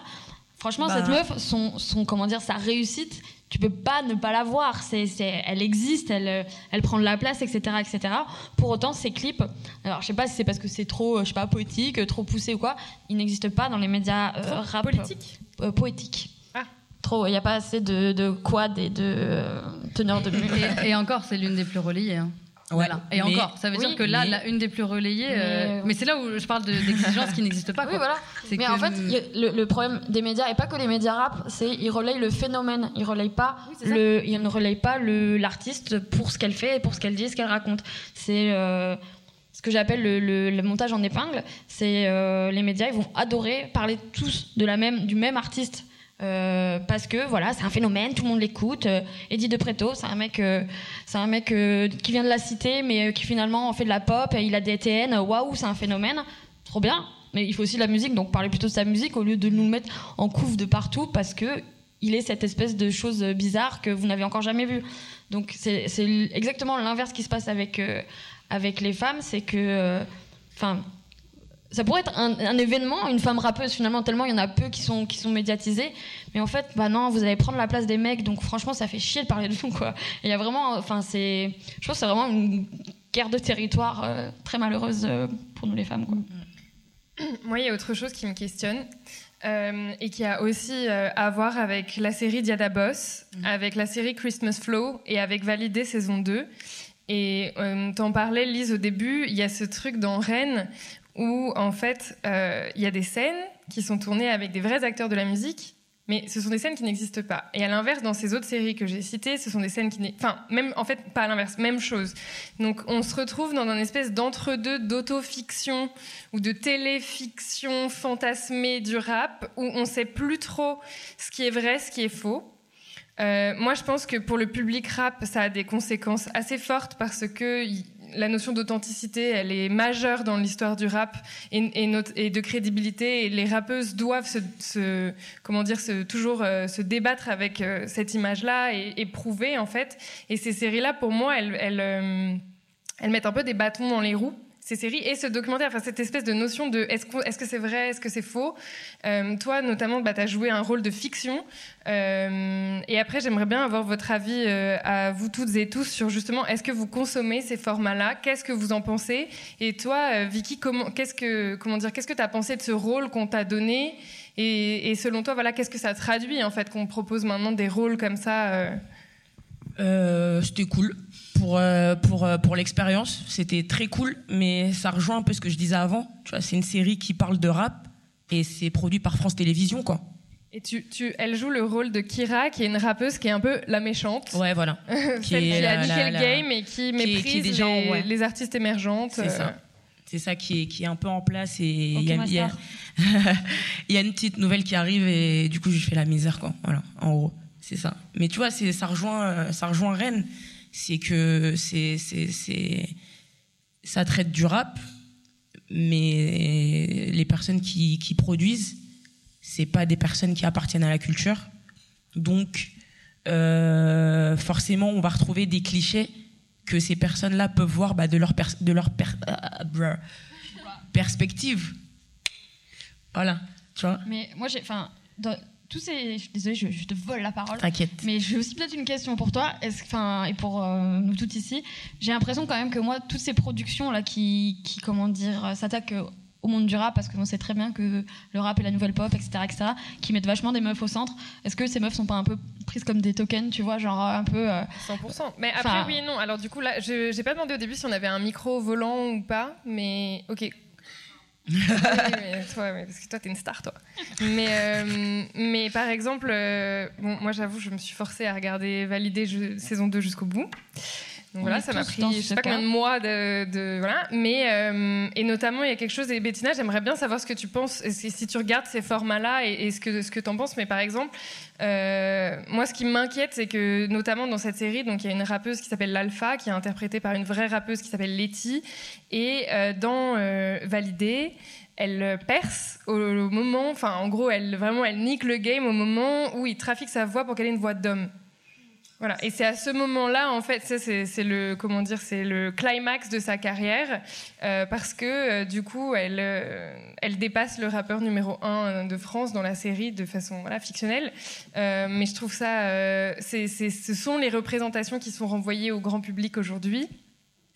Et je trouve ça, un, moi personnellement, ça me dérange un peu. Et en même temps, il y a des éléments qui sont intéressants.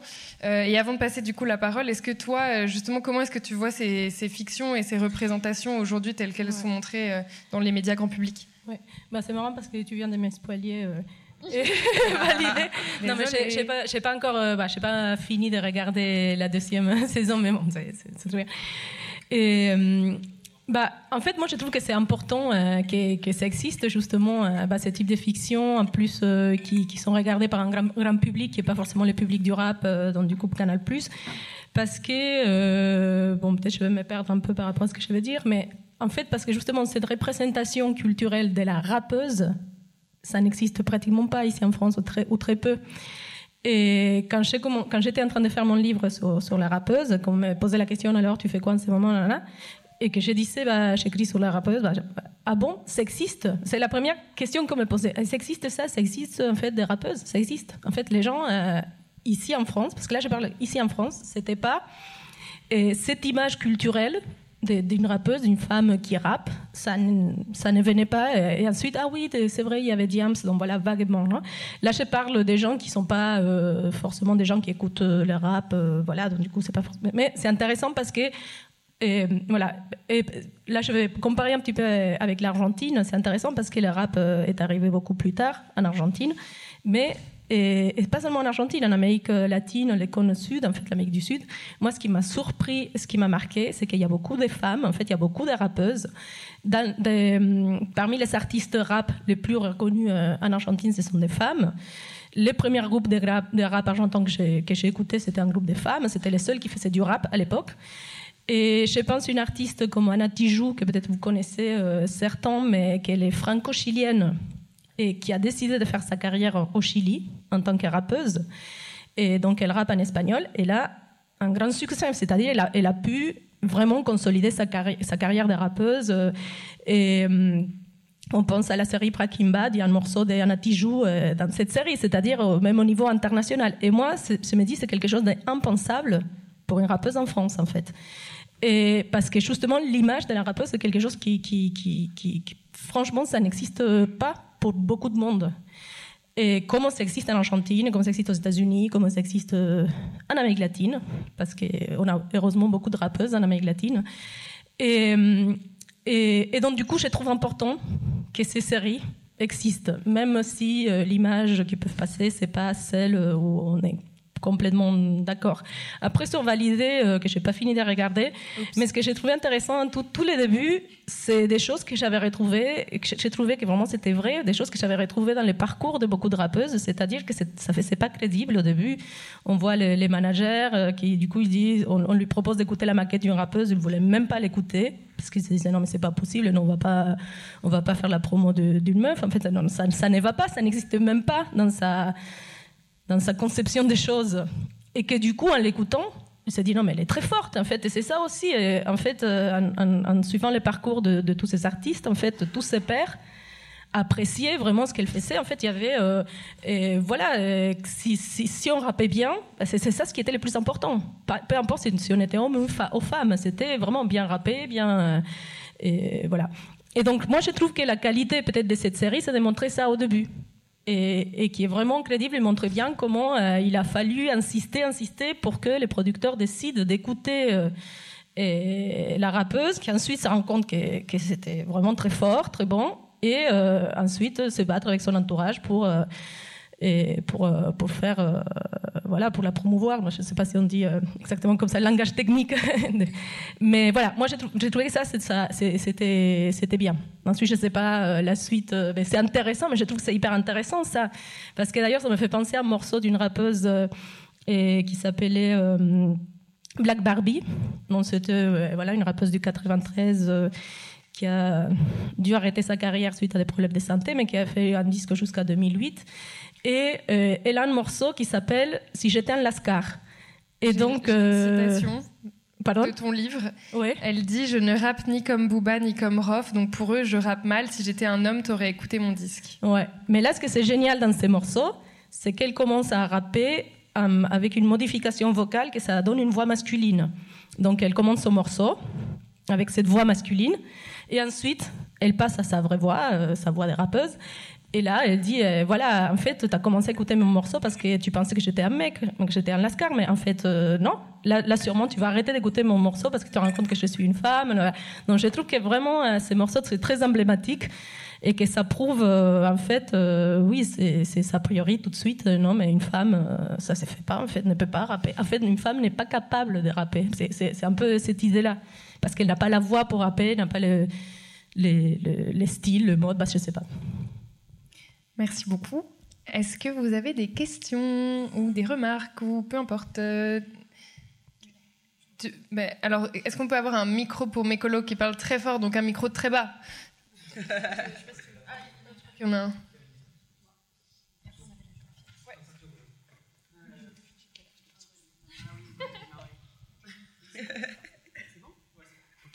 Euh, tout à l'heure, très justement, Lola, tu parlais euh, donc du coup euh, là des séries qui a eu notamment validé, euh, où on parlait du documentaire Les Reines. Moi, pour commencer, je l'ai trouvé méga gênant. Enfin, j'en avais parlé.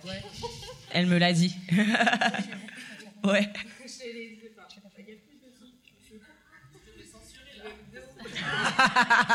Rends le son, Guillaume Janton. Allô Ah oui, là c'est bon. Donc ouais, moi j'avais dit que c'était méga gênant pour plein de raisons. Euh, déjà, il y avait cette espèce d'injonction à Diams. Dès le début, on te parle de rappeuse, on est en 2021, on te met Diams. Oh, ça y est, c'est bon. On a kiffé. Il y en a qui ont commencé à écouter du rap. La nana, elle était déjà à la retraite depuis 5 piges. Donc oh, ça va, tranquille. Déjà, ensuite, il y a euh, ouais, validé. Bon, on était contente parce que je crois que c'était des suggestions qu'on avait fait aussi. Ce serait bien d'avoir une rappeuse, machin. Et en fait, on s'avère que, bon, déjà, en fait, dans cette série, y a, je pense que même pour le rap, il n'y a aucun, aucun regret à avoir parce que c'est devenu un personnage, une silhouette, en fait. Il s'agit plus de rap. C'est juste un, un, prétexte.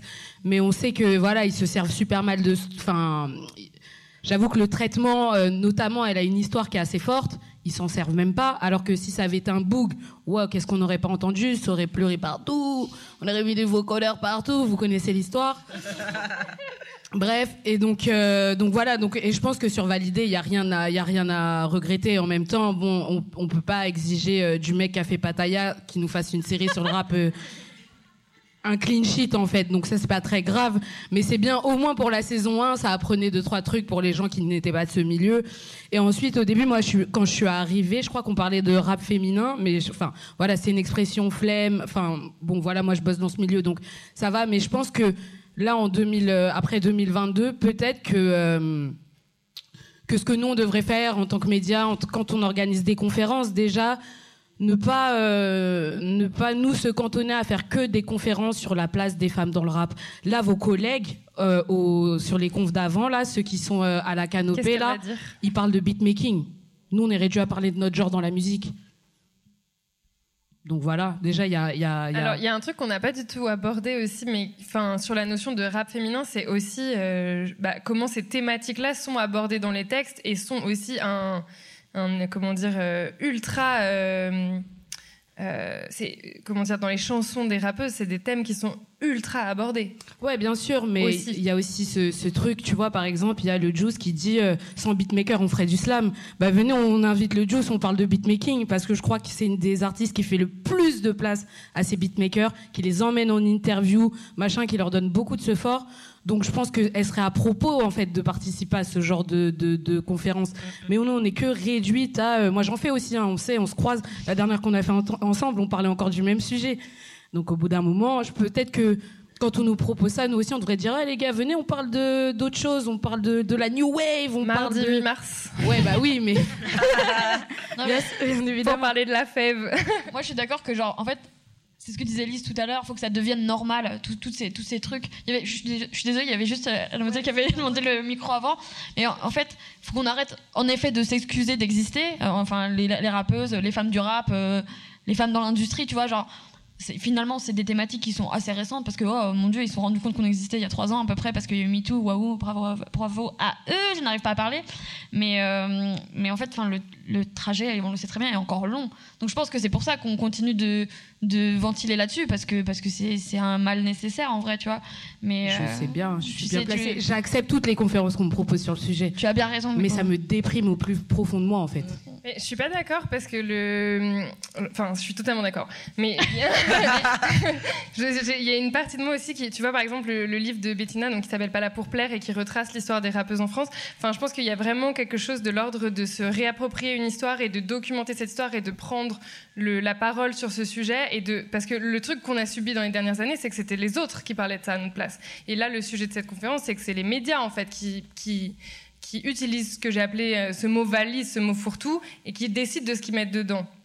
Moi, ce qui m'importe, c'est d'arriver et de dire maintenant, en fait, euh, on, va donner la parole à une rappeuse et on va voir ce qu'on met en fait dans ce mot-là. Et après, on retourne à cette question de est-ce que c'est un mot en fait qui est qui, qui est trop usité et est-ce que euh, voilà est-ce qu'il est légitime? Est-ce que la rappeuse telle qu'on l'imagine en France telle qu'on la fantasme existe ou pas? On sait bien que non et c'est les rappeuses en fait voire les artistes mais euh, mais mais sinon oui t'as raison et je t'aime Mais moi aussi, je t'aime. Tu sais très bien.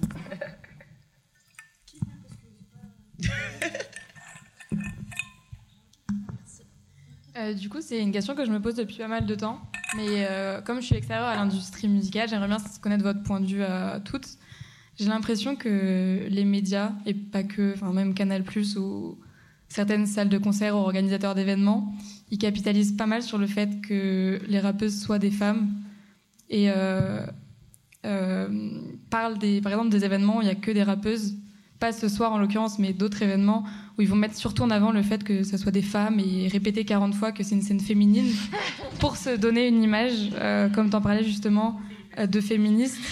Et je sais pas si c'est une impression que vous avez aussi en tant qu'actrice. En fait, moi, c'est un, un truc qui m'exaspère dans le sens où, en fait, si vous voulez mettre des femmes sur scène, vous n'êtes pas obligé de faire une spéciale femme, tu vois. Vous pouvez inviter des femmes sur, euh, dans, vos, dans vos programmations normales, entre guillemets. On n'a pas besoin d'une. Tu vois, d'une sous, d'une sous-catégorie. Et je pense que c'est. Enfin, en vrai, j'ai une expression qui me vient depuis le début de la. Comment dire, de cette conférence. C'est que vraiment, les, les routes de l'enfer sont pavées de bonnes intentions. Vraiment, tu vois, genre faire des tops, des tops des nouvelles femmes à, à suivre, les machins, machins, machins. Mais en fait, c'est putain d'excluant.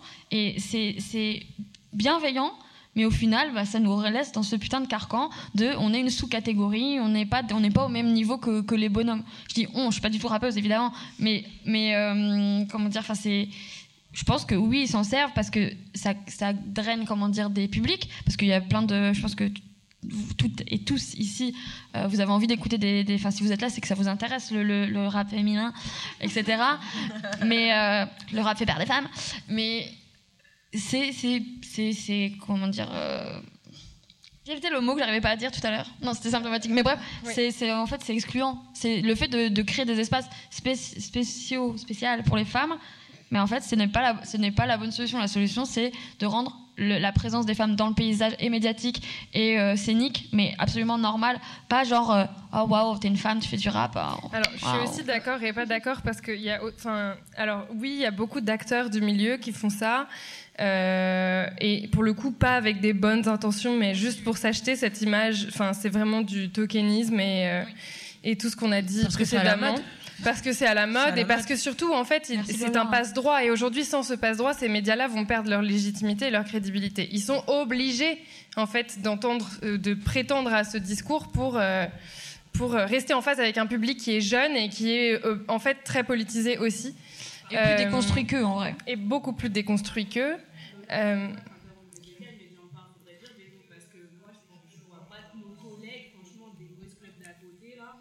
De quoi Tu veux dire des médias qui font semblant Oh bah tu connais, regarde mon CV, tu vas comprendre. Donc bon, bah si, si. Euh, mais même de toute façon tous les tous les articles, euh, mais même euh, bah voilà pour en citer un que j'aime beaucoup avec qui je travaille en ce moment, Nylon a sorti un, un- un article sur la soirée de ce soir et, et a indiqué, je crois que le titre c'est euh, donc c'est pas du tout un média rap, c'est un média plutôt mode culture. Qui vient des États-Unis et le titre c'est euh, sur quel rappeux les rappeux sur lesquels parier ou quelque chose comme ça. Moi ce titre il me plaît pas particulièrement parce que je trouve que déjà j'aime pas cet esprit de compétition viriliste euh, qu'on a hérité du rap euh, et qui euh, pardon excuse-moi que je, je t'agresse euh, qui voilà qui est un Je peu passé.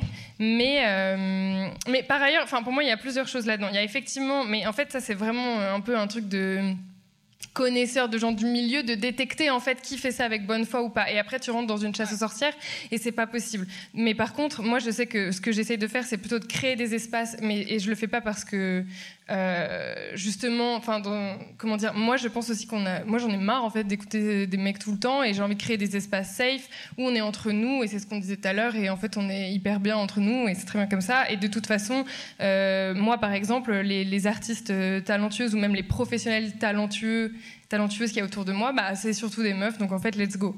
Mais après c'est sûr que nous, on sait, enfin, on sait que, on sait à quel point c'est hypocrite. Moi, j'ai monté un projet féministe en 2020, et donc là, tu vois tous les, les visages euh, changer et les attitudes se modifier parce que, en fait, du coup, si moi je tourne le dos à certaines personnes ou certaines institutions ou structures d'une certaine façon, ça veut dire qu'il y a anguille.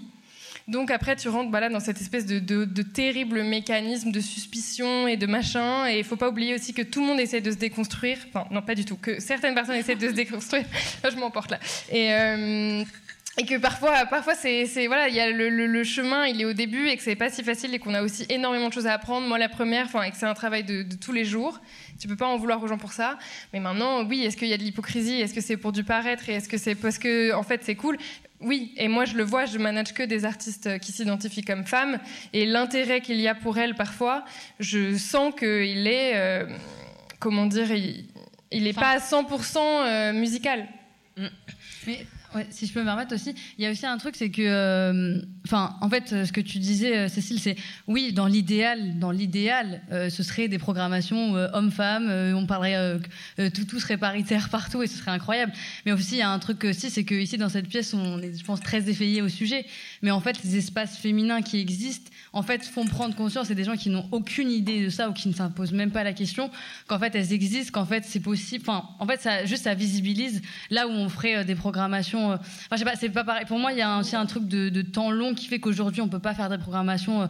Enfin, personne ne le fait en fait. Et si du coup, moi, je trouve ça intéressant, au contraire, de continuer à faire des espaces euh, entièrement féminins parce que ça juste attire l'attention en fait. Et je pense que c'est aussi par là Ouais, qu'on suis doit passer. Et en sachant que euh, en France, globalement, euh, en ce moment et sur les dernières années, il n'y a pas plus de 15% de femmes sur les programmations de festivals, de salles. Enfin, je veux dire, on n'existe pas hein, sur les programmations. En fait, si les femmes le font pas, euh, c'est pas les autres qui Et le même, et même des structures qui sont pas euh, féministes qui le font. Je suis d'accord avec toi, ça met un bon coup dans la, bah, dans la fourmilière et ça visibilise. C'est pas, c'est, c'est toujours pareil. C'est pas le chemin dont on aurait rêvé spécialement, mais, mais let's go en fait. Semaine prochaine. Ouais. Si tu veux faire passer derrière à monsieur.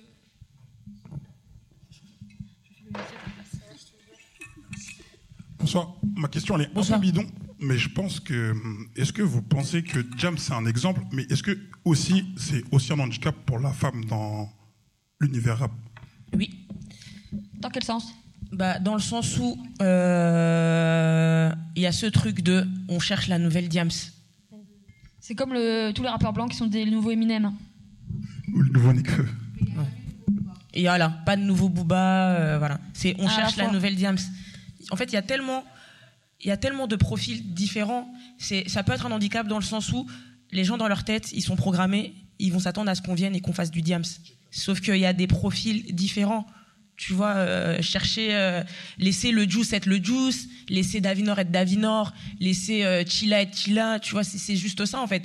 Ça peut être handicapant parce que les gens vont, être, vont s'attendre à un certain type de thématique qui peut-être peuvent ne pas intéresser euh, la personne qui fait la musique tout simplement en fait. Tu vois, il y a, y a- c'est, voilà, vraiment une figure imposée.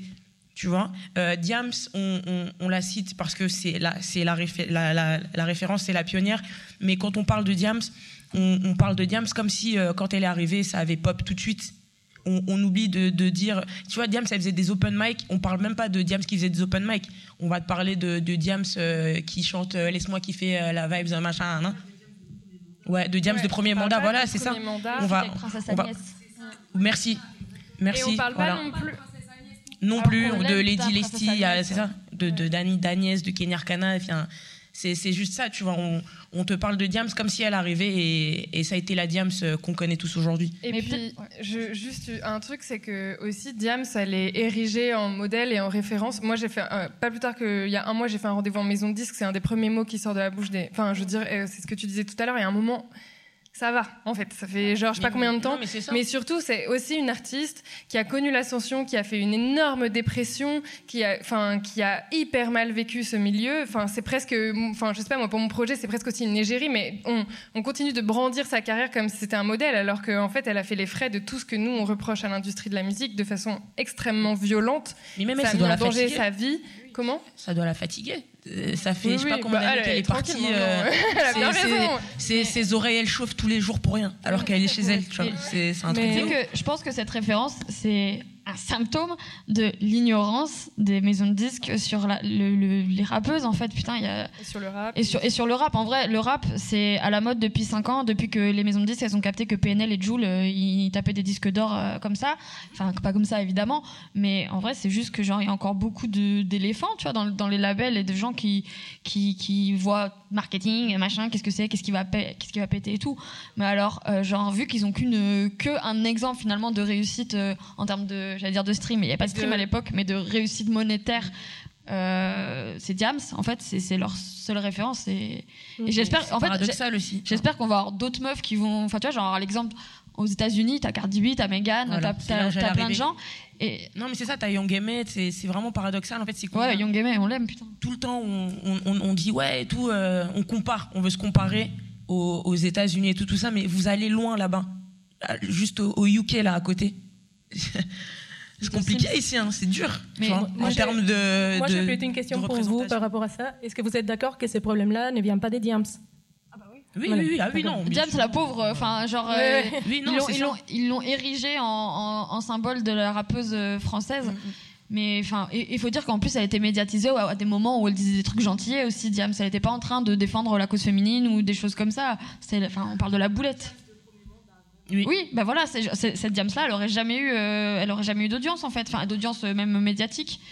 Et euh, c'est- une fois de plus ce qui est digérable par le grand public ou non quoi. Et, euh, une femme qui fait du rap et qui dit merde et qui parle de sa poussie, on n'est pas là quoi. Alors qu'aux États-Unis, en vrai, pour le meilleur et pour le pire, c'est la, la nation du divertissement. Si une meuf euh, comme Cardi B, elle arrive, certes, elle n'est pas arrivée par le rap. Cardi B, elle est arrivée par son émission de, de télé-réalité. Elle était drôle, elle parlait avec son accent euh, du Queens. ou- Ouais, c'est Queens, euh, Cardi. Et genre, elle a fait rire les gens avant qu'on l'écoute en tant que rappeuse, je pense en vrai. C'est, c'est plus facile là-bas parce qu'ils ont le réflexe, euh, ça va entertainer les gens, ça, ça va faire, euh, ça va faire des vues, ça va faire du stream. En France, Bah, c'est, en, en vrai, c'est, c'est même une question de, de mœurs en fait. C'est pas dans les mœurs d'ici. ah bah oui, les femmes qui parlent de leur sexualité, bonjour. Enfin. c'est compliqué, hein. Tu t'arrives, Que tu dis, euh, tu dis des deux trois trucs, euh, on dirait c'est un truc de ouf quoi. Alors que vous passez votre journée à écouter du, du rap américain en fait. Et puis en vrai, au-delà de ça, euh, genre t'écoutes le, le- même du rap français, ça parle, enfin, euh, nombre de références euh, sexuelles euh, atroces qui se font, tu vois. Et Ouais, Ouais, non mais ouais. non mais sexuel euh, qui, qui comment dire euh, sur enfin qui relève du viol enfin il y a plein de trucs qui sont genre mais passés sous le, sous le tapis sous la carpette genre parce que c'est des mecs et que c'est le rap et que c'est comme ça etc et flemme en fait les gars. Enfin genre euh, alors nous faites pas chier quand il y a une meuf qui va venir euh, parler euh, mon dieu du fait qu'elle qu'elle ait euh, comment dire du désir des choses comme ça. Mais c'est voilà une question de mœurs. Et c'est aussi une question de double standard total parce que genre les mecs euh, peuvent parler euh, genre dire euh, qu'ils vont niquer la France jusqu'à ce qu'ils l'aiment ce qu'elle l'aime qu'elle l'aime. Bon bref la concordance voilà. Et euh, une meuf euh, qui va parler de, jouir euh, non garde ça pour toi meuf hein, c'est chiant quoi sais pas si je me suis égarée mais je suis énervée Ça répond à ta question. Ça répond à ma question, j'en avais une deuxième. Vous êtes gentil, hein. la galanterie n'est pas morte sachez-le Euh, déjà, bah, je voulais vous remercier pour ces échanges parce que c'est vraiment intéressant. Et euh, hier, je suis sortie un peu dépitée d'une conférence qui avait lieu, qui s'appelait Panorama du rap français, euh, à la place du coup, qui était en soi intéressante, mais juste pendant une heure et demie, on a entendu parler de beaucoup, beaucoup d'artistes, donc qui ont été connus en 2021, qui pourraient être connus en 2022, etc. Et il n'y a pas eu un seul nom de femme qui a été sorti pendant cette conférence. Donc c'était animé par Just Space. Euh, et elle a. C'est un autre problème. Je, voilà, je laisse ça à votre appréciation.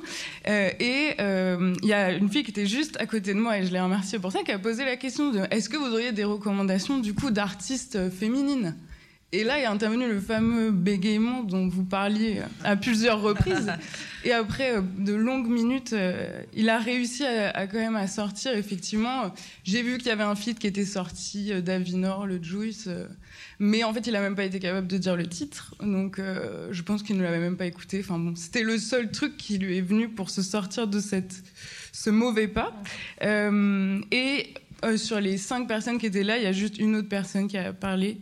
Euh, voilà. Mais donc, du coup, à la fois, je trouve ça super intéressant ce que vous dites et c'est important. À la fois, ça me rend un peu triste parce que du coup, tout ce que vous avez dit, je l'ai vu en action euh, hier. donc, c'est un peu déstabilisant, mais on va y arriver. ne viens pas travailler dans ce milieu, tu vas être très triste tous les jours. Non, mais, mais, c'est vrai que c'est une question que j'avais pour vous que j'ai pas eu le temps de poser, mais il y a eu beaucoup de, pour ceux qui suivent les actualités du rap, il y a eu beaucoup d'articles récemment sur la new wave, la new gen du rap français, dont parmi lesquels La Fève, euh, Chansco et, bref toute euh, DMS et toute cette nouvelle scène. Et en fait, dans tous ces papiers qui sont sortis début 2022 enfin tous ces papiers. J'exagère, il doit y en avoir deux, trois, mais il y a eu un documentaire à plume, il y a eu un papier sur Move, et puis je sais plus trop quoi. Les Inrocks, euh, il n'y a pas de femmes. Euh, il y a genre donc je sais enfin moi je les manage ces artistes qui pourraient être dans ces articles là euh, il y a Ziné il y a bah, pour la défense des Inrocks qui voulait Ziné et Ziné a enfin c'est pas qu'elle a bégayé c'est que je sais pas trop après il faut il faut c'est toujours ce truc là justement de comment moi j'ai arrêté de travailler pour des médias parce que je trouvais qu'on prenait pas assez nos responsabilités et c'est leur responsabilité en fait de gérer ça en fait. Juste de dire bah en fait là on n'arrive pas à voir Ziné à quel moment est-ce qu'on et peut-être qu'ils le font hein, mais à quel moment d'autres on peut la voir on peut la mettre en valeur on peut parler de son travail, de ses créations. Euh, mais oui, on le sait, c'est comme ça. Et c'est aussi, ça revient à ce qu'on disait tout à l'heure, c'est QFD, c'est d'où l'idée de créer des espaces pour nous. Euh, ça ne veut pas dire qu'on continue pas à écouter euh, d'autres sons et quoi que ce soit. En fait, nous, on est juste experts des deux fields, quoi. Et, eux, ils sont dans leur bulle et, et, tant pis, en fait. Enfin, je veux dire, moi, je sais que je suis trop fatiguée maintenant pour calculer ça. En fait, vous restez là-bas et vous ratez des putains de sons et tant pis, tu vois. Parce que, excuse-moi, ce que tu dis, en fait, s'explique pour moi assez simplement. C'est qu'en fait, toute cette new wave est quand même polarisée par les nouveaux, enfin, par les, ce que j'appelle les néo-médias rap, mais. Les médias Twitter. Twitter, très clairement, dont on fait partie, mais nous, on est très différents sur cette scène-là. Euh, et en fait, ils sont tenus par des hommes. C'est très simple. C'est des hommes qui managent ça et en fait, qui euh, n'ont pas conscience. Enfin, en fait, si, ils ont, je sais pas comment expliquer, mais euh, soit ils, se, ils ont l'impression de faire un minimum et en fait, le minimum, mais surtout le minimum leur convient, en fait, c'est surtout ça.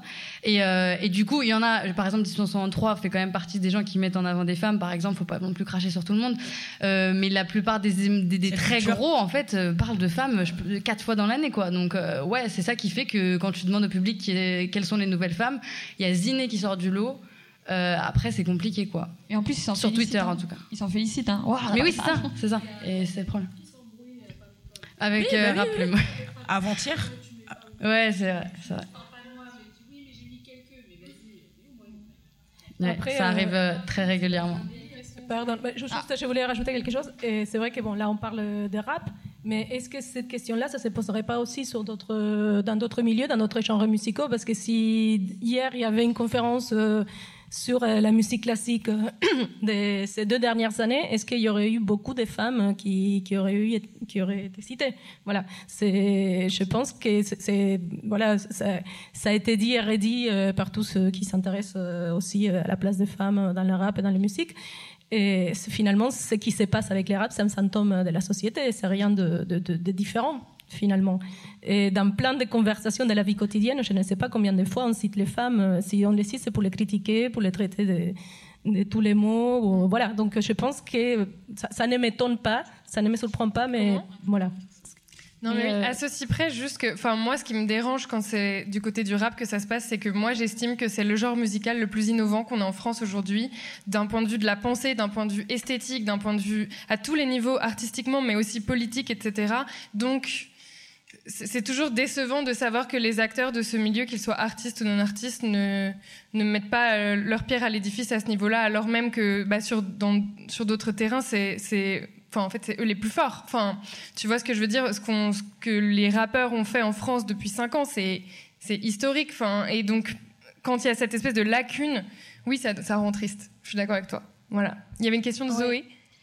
Euh, bah, moi, vous, vous avez parlé à propos des, médias rap euh, Twitter qui mettent en avant des femmes pour leur physique, j'en ai fait les frais. Je me suis pris un cyberharcèlement dans la gueule quand j'ai dit qu'ils mettaient en avant que des meufs pour leur physique en mettant des photos où elles étaient particulièrement dénudées.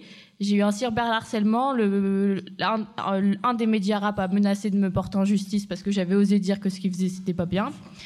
Et du coup, euh, enfin, je suis, je suis dans ben. un, un média Twitter aussi. Est-ce que est-ce que t'as un nom en Ouais, bas ouais, ouais, ouais, qui- ouais. Euh, rap plume. Ok. Voilà. Eh ben. Waouh.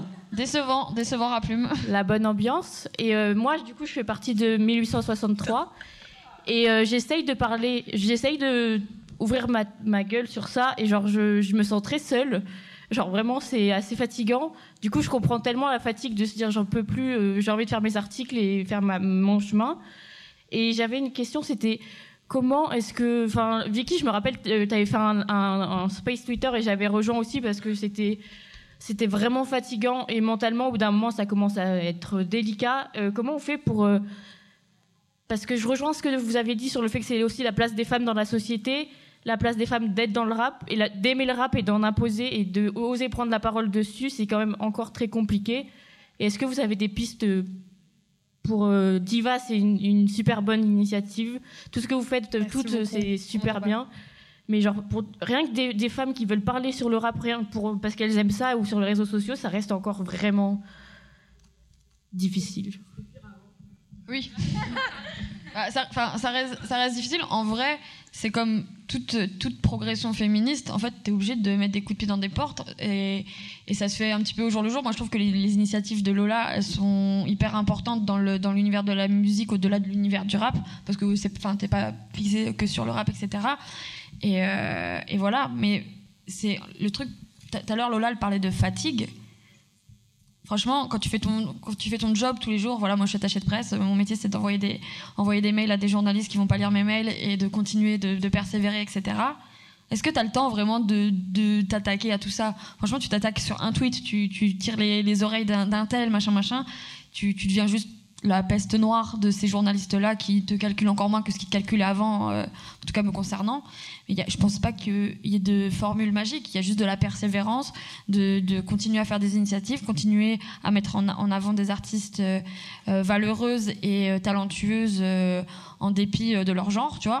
Euh, mais je, enfin, je, je sais pas si toi Lola ou même si Vicky vous avez une, réponse, mais mais en fait Oui, c'est il faut un- deux heures de plus. Exactement, c'est un emmerdement. On les, emmerde tous les jours en fait, tu vois. et Non, mais par continuer. contre, il faut bloquer. hein. Moi, a- moi j'ai découvert ça, c'était comme euh, c'est un tour de magie en fait, parce que moi j'ai été harcelée aussi sur Twitter beaucoup. J'avais écrit un article sur les personnes euh, LGBT qui font du rap et j'avais eu des, des- des dizaines de messages très obscurs, très sombres, hyper violents. Enfin, j'ai mes Twitter, je pense que j'ai eu trois euh, highlights de ma vie euh, trash. Mais après, quand je me suis mise à bloquer, my God, mais ma vie c'est vraiment illuminé. Mais euh, après, il y a des gens qu'il faut fuir et des cercles qu'il faut fuir aussi. Ça va ensemble. Tu bloques dans la vie aussi, quoi. Mais, euh, mais sinon, non, il y a ce truc. Enfin, mes, mes colos, donc avec qui je travaille, qui est journaliste euh, pour plusieurs euh, plateformes, euh, il y, a, y a quelque chose dont on va parler mardi euh, à l'événement, c'est que nous, ça fait plusieurs années qu'on essaye de mettre en place un podcast qui parle de rap, mais qui parle de tout ce qui est lié au rap, mais avec un casting de journalistes en non-mixité, donc que des femmes, et notamment les femmes qui, je pense, sont les plus pertinentes en France aujourd'hui, donc Narges Bahar, Wafam Amesh, Emmanuel Carigno, c'est mes colos. Et euh, on a fait deux tentatives de créer ce podcast, et les deux tentatives ont échoué. Je veux dire, en deux ans, je crois, deux ans et demi, peut-être un peu plus, deux ou trois ans, Euh, et donc là, euh, mardi, on a décidé qu'on allait quand même tourner cette émission, etc. Mais je veux dire, euh, on le fait, on le fait par, par nous-mêmes et avec nos propres moyens, parce que sinon, euh, sinon ça n'existe pas en fait. Et ça revient à toutes les questions d'archivage qu'on évo- qu'on évoquait tout à l'heure, c'est que, ben, effectivement, quand quand tu peux aussi faire avec des bouts de ficelle, tu, tu le fais et puis tu vois ce, que, ce qui se passe. Enfin, en tout cas, moi, c'est ce qui s'est passé pour moi à la, à la naissance de ce projet Diva. Et pour le reste, euh, il faut juste euh, prendre soin de toi, te protéger, bien t'entourer, t'entourer de femmes. Enfin, moi, ma vie, elle a changé dans la musique quand j'ai fait la connaissance de certaines femmes. Parce que j'étais entourée que de mecs depuis le début, depuis que j'avais 20 ans, donc euh, pendant 5 ans, quoi, un truc comme ça, même un, un- un peu plus, je pense.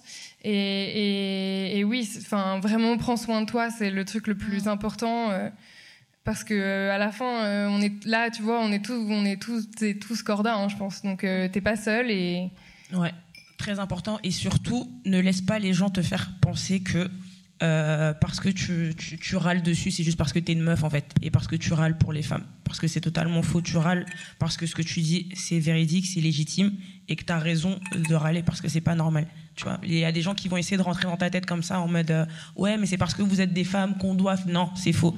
Tu as totalement raison sur euh, le fond de ta pensée, et c'est super super important. Et il nous- et il faut garder à l'esprit que ces gens qui veulent pas que les femmes prennent plus de place, des profils comme Lola ou des miens, ils vont nous ostraciser, tu vois. C'est genre, ah, ah non, fais pas de blagues, elles vont tweeter. Ah, Enfin, tu sais, que des remarques passives-agressives comme ça. Ouais, mais après, est- moi, euh, Moi, justement, tu vois, hein. tu connais euh, depuis. Moi, je sais. Enfin, franchement, bon, là, du coup, je raconte ma vie, mais en gros, euh, moi, euh, il y a plein de trucs que je voulais faire euh, avant de créer Diva et personne me donnait l'heure sur ça. Et puis, quand j'ai créé ce projet, toutes les portes se sont ouvertes. Je- et, et parfois euh, via l'hypocrisie des gens. hein. Mais c'est ok en fait. Donne ton hypocrisie en fait. Tu m'as, Bah, tu- tu m'as tellement cassé les couilles. Moi aussi, je vais t'utiliser. Tu vois. Enfin, c'est faire en fait. Sur ces belles paroles. Il y avait une, dernière question. Ok. La dernière, je pense qu'il faut qu'on aille écouter de la musique après. Salut, euh, moi Salut. je travaille dans la musique du coup et dans le rap, euh, dans l'industrie et j'avais une question, euh, je me prends souvent la tête avec les gens de l'industrie sur les rappeuses et qui me disent qu'ils sont pas précurseurs, que les signer les rappeuses c'est compliqué parce que ça stream pas. Est-ce que vous pensez que du coup c'est par le matraquage médiatique que on va arriver à faire bouger le public? Parce que aussi moi je rage beaucoup sur Insta, pas sur Twitter mais sur Instagram, sur les commentaires sous les, les freestyles de rappeuses euh, du public qui est vraiment hyper critique. Et aussi euh, je discute souvent dans les débats euh, avec les pros de l'industrie euh, qui en attendent beaucoup plus des rappeuses que des rappeurs. Donc si euh, un rappeur avait fait ça c'est que c'est pas terrible ça aurait mieux marché que si c'était une femme. Enfin que si c'est une femme. Et euh, du coup voilà c'était la question de euh, par quel levier en fait vous pensez qu'on va plus euh, réussir à gagner du public enfin à, changer les mentalités aussi hein, du public rap? Je veux juste citer Bams que tu cites dans son livre. Bams qui est une rappeuse incroyable des années 2000 et qui disait La société est ainsi faite qu'on valorise l'homme, le mal et puis la femme n'est pas le symbole de l'innovation. Du coup, quand t'es une- quand t'es une- quand t'es de cette graine, pardon, tu compliques encore plus les choses. Un homme va inventer des courants, il va être porteur d'élan, de nouveautés, on va tous être interpellés, alors qu'une femme, on va la regarder et on va dire qu'elle est bizarre. Elle avait dit ça dans une interview euh, il y a, euh, je sais pas, 15 ans, quoi. Donc on est toujours au même stade. C'est très inquiétant, mais euh, peut-être Vicky, tu veux répondre sur la question Bah, de la visibilité? Déjà, moi, je pense que ce qu'il faut répondre à ces personnes-là, c'est que euh, bah, d'arrêter d'être hypocrite, déjà pour commencer, parce que c'est les, les mêmes personnes qui pensent comme ça, c'est les mêmes demain qui vont dire ouais, il y a pas de rappeuse, mais vous faites quoi pour qu'il y en ait plus? Rien. Tu vois? Vous, vous, vous, vous ne faites rien. Euh, le matraquage médiatique, je, je ne pense pas parce que aujourd'hui c'est vrai que bon il y a les réseaux et tout tout ça, mais il y a aussi des artistes qui aiment pas les réseaux, par exemple. Moi j'aime pas les réseaux, je déteste ça. Je le fais parce que je suis quelque part obligée entre guillemets d'être un minimum présente pour euh, que, bah, que les personnes me voient, pour relayer ma musique aussi. Tu vois donc il y a y a ça et je réfléchis en même temps. Ouais, donc il y a ça. Et, et aussi, en fait, le, le matraquage médiatique, oui et non, mais oui parce que quand justement on est aussi peu représenté, les médias, ça reste quand même important. Ça reste quand même important. Et c'est pour ça que c'est important de pointer du doigt aussi justement ces médias-là qui aussi, quand tu vas aller en interview, on va te dire ouais, mais pourquoi, à ton avis, pourquoi il n'y a pas de rappeuse? Bah c'est toi, c'est ton travail, cherche. Je crois, euh, je suis pas journaliste, tu vois. C'est ça en fait, c'est toi le média, c'est toi qui dois aller euh, dénicher des nouvelles pépites pour présenter, éduquer entre guillemets l'auditeur aussi, parce que euh, quand tu as, un média, ok, il y a, y a, la, y a le, le comment ça s'appelle? Le, le truc éditorial là. La ligne édito. Merci. la ligne éditoriale, tu vois. Donc, ok, il y a, y a, ça et tout, parce qu'il y en a justement qui disent, ouais, bon, c'est pas. Et les clics en vrai. Voilà. C'est pas, et c'est pas, c'est pas dans notre ligne éditoriale et tout. Mais t'as un média. Ton travail, c'est de diguer.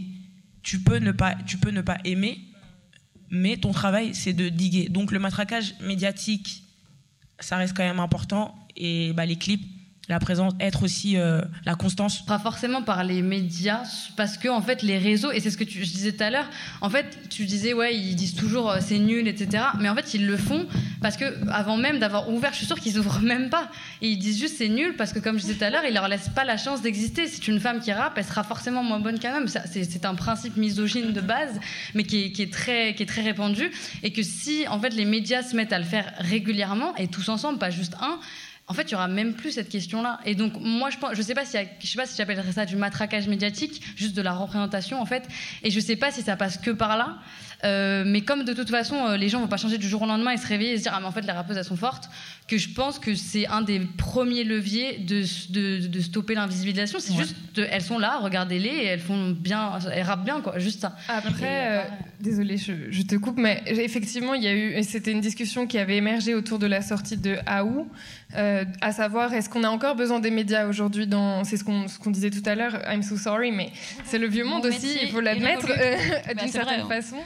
Euh, et le truc, c'est que moi, je le vois en travaillant au quotidien avec des femmes qui, sont artistes. Euh, utiliser le biais des réseaux sociaux, c'est cool aussi, et c'est une force et c'est une puissance incroyable d'avoir son propre média sur autant de plateformes, et c'est génial. Et moi, je, voilà, je trouve ça fantastique. Par ailleurs, c'est ultra chronophage chronophage, c'est épuisant, c'est drainant, c'est un autre métier, c'est pas de la musique et, et, et c'est très compliqué. Et donc, quand certains médias, que je ne citerai pas, opposent, euh, bah, notamment à ce que toi tu disais sur Twitter à la sortie de Haou, qu'on a besoin de vous, nanani, nanana, et qu'on peut utiliser les réseaux sociaux, oui, mais tu vois, on a, en fait, un succès, ça se fait toujours de manière organique et tentaculaire et rhizomatique et on a besoin de tout le monde, tu vois. Mm. Donc, euh, il faut tous les leviers et. Et effectivement, enfin moi, les médias, euh, même si je vous aime très fort, euh, c'est plus du tout un truc que je trouve forcément pertinent. Euh, je trouve que les formats, ils sont parfois euh, vieillots, qui sont pas représentatifs du monde d'aujourd'hui, qui sont, qu'ils enferment, etc. Mais oh, les réseaux sociaux aussi. Enfin, donc on est il y a, a l'art, il y a la musique, et puis il y a l'industrie, et il y a comment ça fonctionne, et il y a le business, et il y a le commerce, et le marketing, et tout ça, c'est des choses différentes. Et tout ce qu'on peut faire, c'est utiliser au maximum un peu de tout et faire une tambouille. Après, il y a des artistes, on le sait, qui ont réussi sans tout ça. Mais voilà, c'est des cas isolés. Euh... Donc euh, voilà, force à nous. Hein. mais, ce que tu dis, enfin, et ce que tu dis aussi, ça rejoint ce que je disais plus tôt sur le fait que avant les médias donnaient de la force euh, aux artistes, pas, pas, forcément que féminins, et maintenant les, les médias viennent quand l'artiste peut leur donner de la force. Donc en fait, la vapeur c'est totalement inversé. Donc en fait, est-ce qu'on a encore besoin des médias Ouais, parce que ça te positionne d'être dans tel ou tel média, mais c'est pas le média qui va t'apporter la notoriété, les chiffres, etc. C'est pas etc. tellement la notoriété, c'est enfin, plus la crédibilité, la exactement. légitimité, oui, euh, bah, c'est le, le, positionnement, en, so en somme. Mais c'est pour ça que euh, faut faire du hors média. Faut, faut, si, enfin, je vois plein d'artistes, ils arrivent. Euh, avec leur grand cœur et tout, ils me disent, enfin, euh, ils sont en train de me dire, on met tout sur toi là, tu sais, on prend une RP, on prend une RP, c'est, c'est toi qui vas tout faire je vais rien faire du tout. Enfin, si, si je, vais faire mon possible, mais les, les, médias, on peut survivre sans. Il faut juste, comme disait Lola, euh, bah, s'investir sur d'autres, pôles. Mais je pense que si on met tous nos billes sur les médias, on va, je conseillerais pas ça à un artiste en vrai, tu vois. C'est, ça participe à une économie, à une, un truc plus large euh, et tout. Et les médias, je pense que la seule façon comment dire, de, de faire qui, qui parle plus des, des, des femmes, c'est leur attraper la veste en permanence. C'est malheureux, c'est un petit, c'est un combat un peu en vrai. Ça à marche. Et ça marche, oui et non, parce que euh, voilà, ils peuvent être rebutés aussi, mais euh, aussi. C'est le serpent un peu qui se mord la queue, mais bref, euh, bref, bref, faut continuer en fait d'être d'être persévérant et de et de faire comme s'ils allaient nous écouter un jour. Voilà. Good luck. Est-ce que vous pensez que le public il est éduqué? Non. Mais est-ce que est plus aussi le public que a- les gens du milieu, attention. Ouais, mais est-ce que le public il a envie d'être éduqué en vrai? Il y a des gens qui écoutent du Bah, son pour écouter du son et ils font de la ça dépend- ça de dépend en fait. quel public tu. Enfin. Sans parler du public de Vald. C'est gratuit ça. Bah oui, ça dépend du public en fait. Ça dépend du public, mais et de l'âge aussi. Aussi, et parce que il y a- parce que quand tu regardes, euh, on va on va aller sur Twitter, mais il y en a beaucoup, ils savent même pas de quoi ils parlent, tu vois. Ils y connaissent rien. Ils sont là, euh, ils sont juste là en fait. Ils, savent pas. ils- Mais les gens du milieu n'y connaissent rien non plus. hein. Enfin, je veux dire, l'industrie, elle a... non mais c'est vrai, non mais c'est vrai, l'industrie, elle a ça tellement changé ces dernières années. La musique, elle a tellement changé que je pense qu'il y a un pied d'égalité entre le public et l'industrie Ouais. aujourd'hui. euh, c'est quand, enfin, franchement, je les vous. Bah, en fait, il y a- moi, je, je rencontre des gens, j'ai des discussions, euh, bah, c'est lunaire, hein, des patrons de maisons de disques qui n'ont jamais écouté un morceau de Booba. euh, Oui. tu vois, Oui. je veux dire, euh, c'est. Ouais, mais il y a, il y a deux choses. Il y a, il y a deux choses aussi, c'est que le public s'intéresse à l'artistique et aussi, bien sûr, maintenant il y a Ventrap, il regarde les chiffres, etc., etc. Tandis que l'industrie, euh, l'artistique, c'est clairement devenu secondaire. Donc, euh, euh, enfin, je suis même pas sûre qu'on puisse comparer les connaissances de, de l'un à l'autre, parce qu'en vrai, le, enfin, le, le gars de Twitter, il va aller s'intéresser euh, à de quelle mouvance est ce type, machin, machin, qu'est-ce qu'il a fait, quel feat, il... enfin, voilà. Merci Et- tout le monde. Et voilà, c'est la conclusion. Les gens sont bizarres. Les gens sont bizarres. La place. L2P Convention en podcast. Rencontres, conférences et talk. Par la place.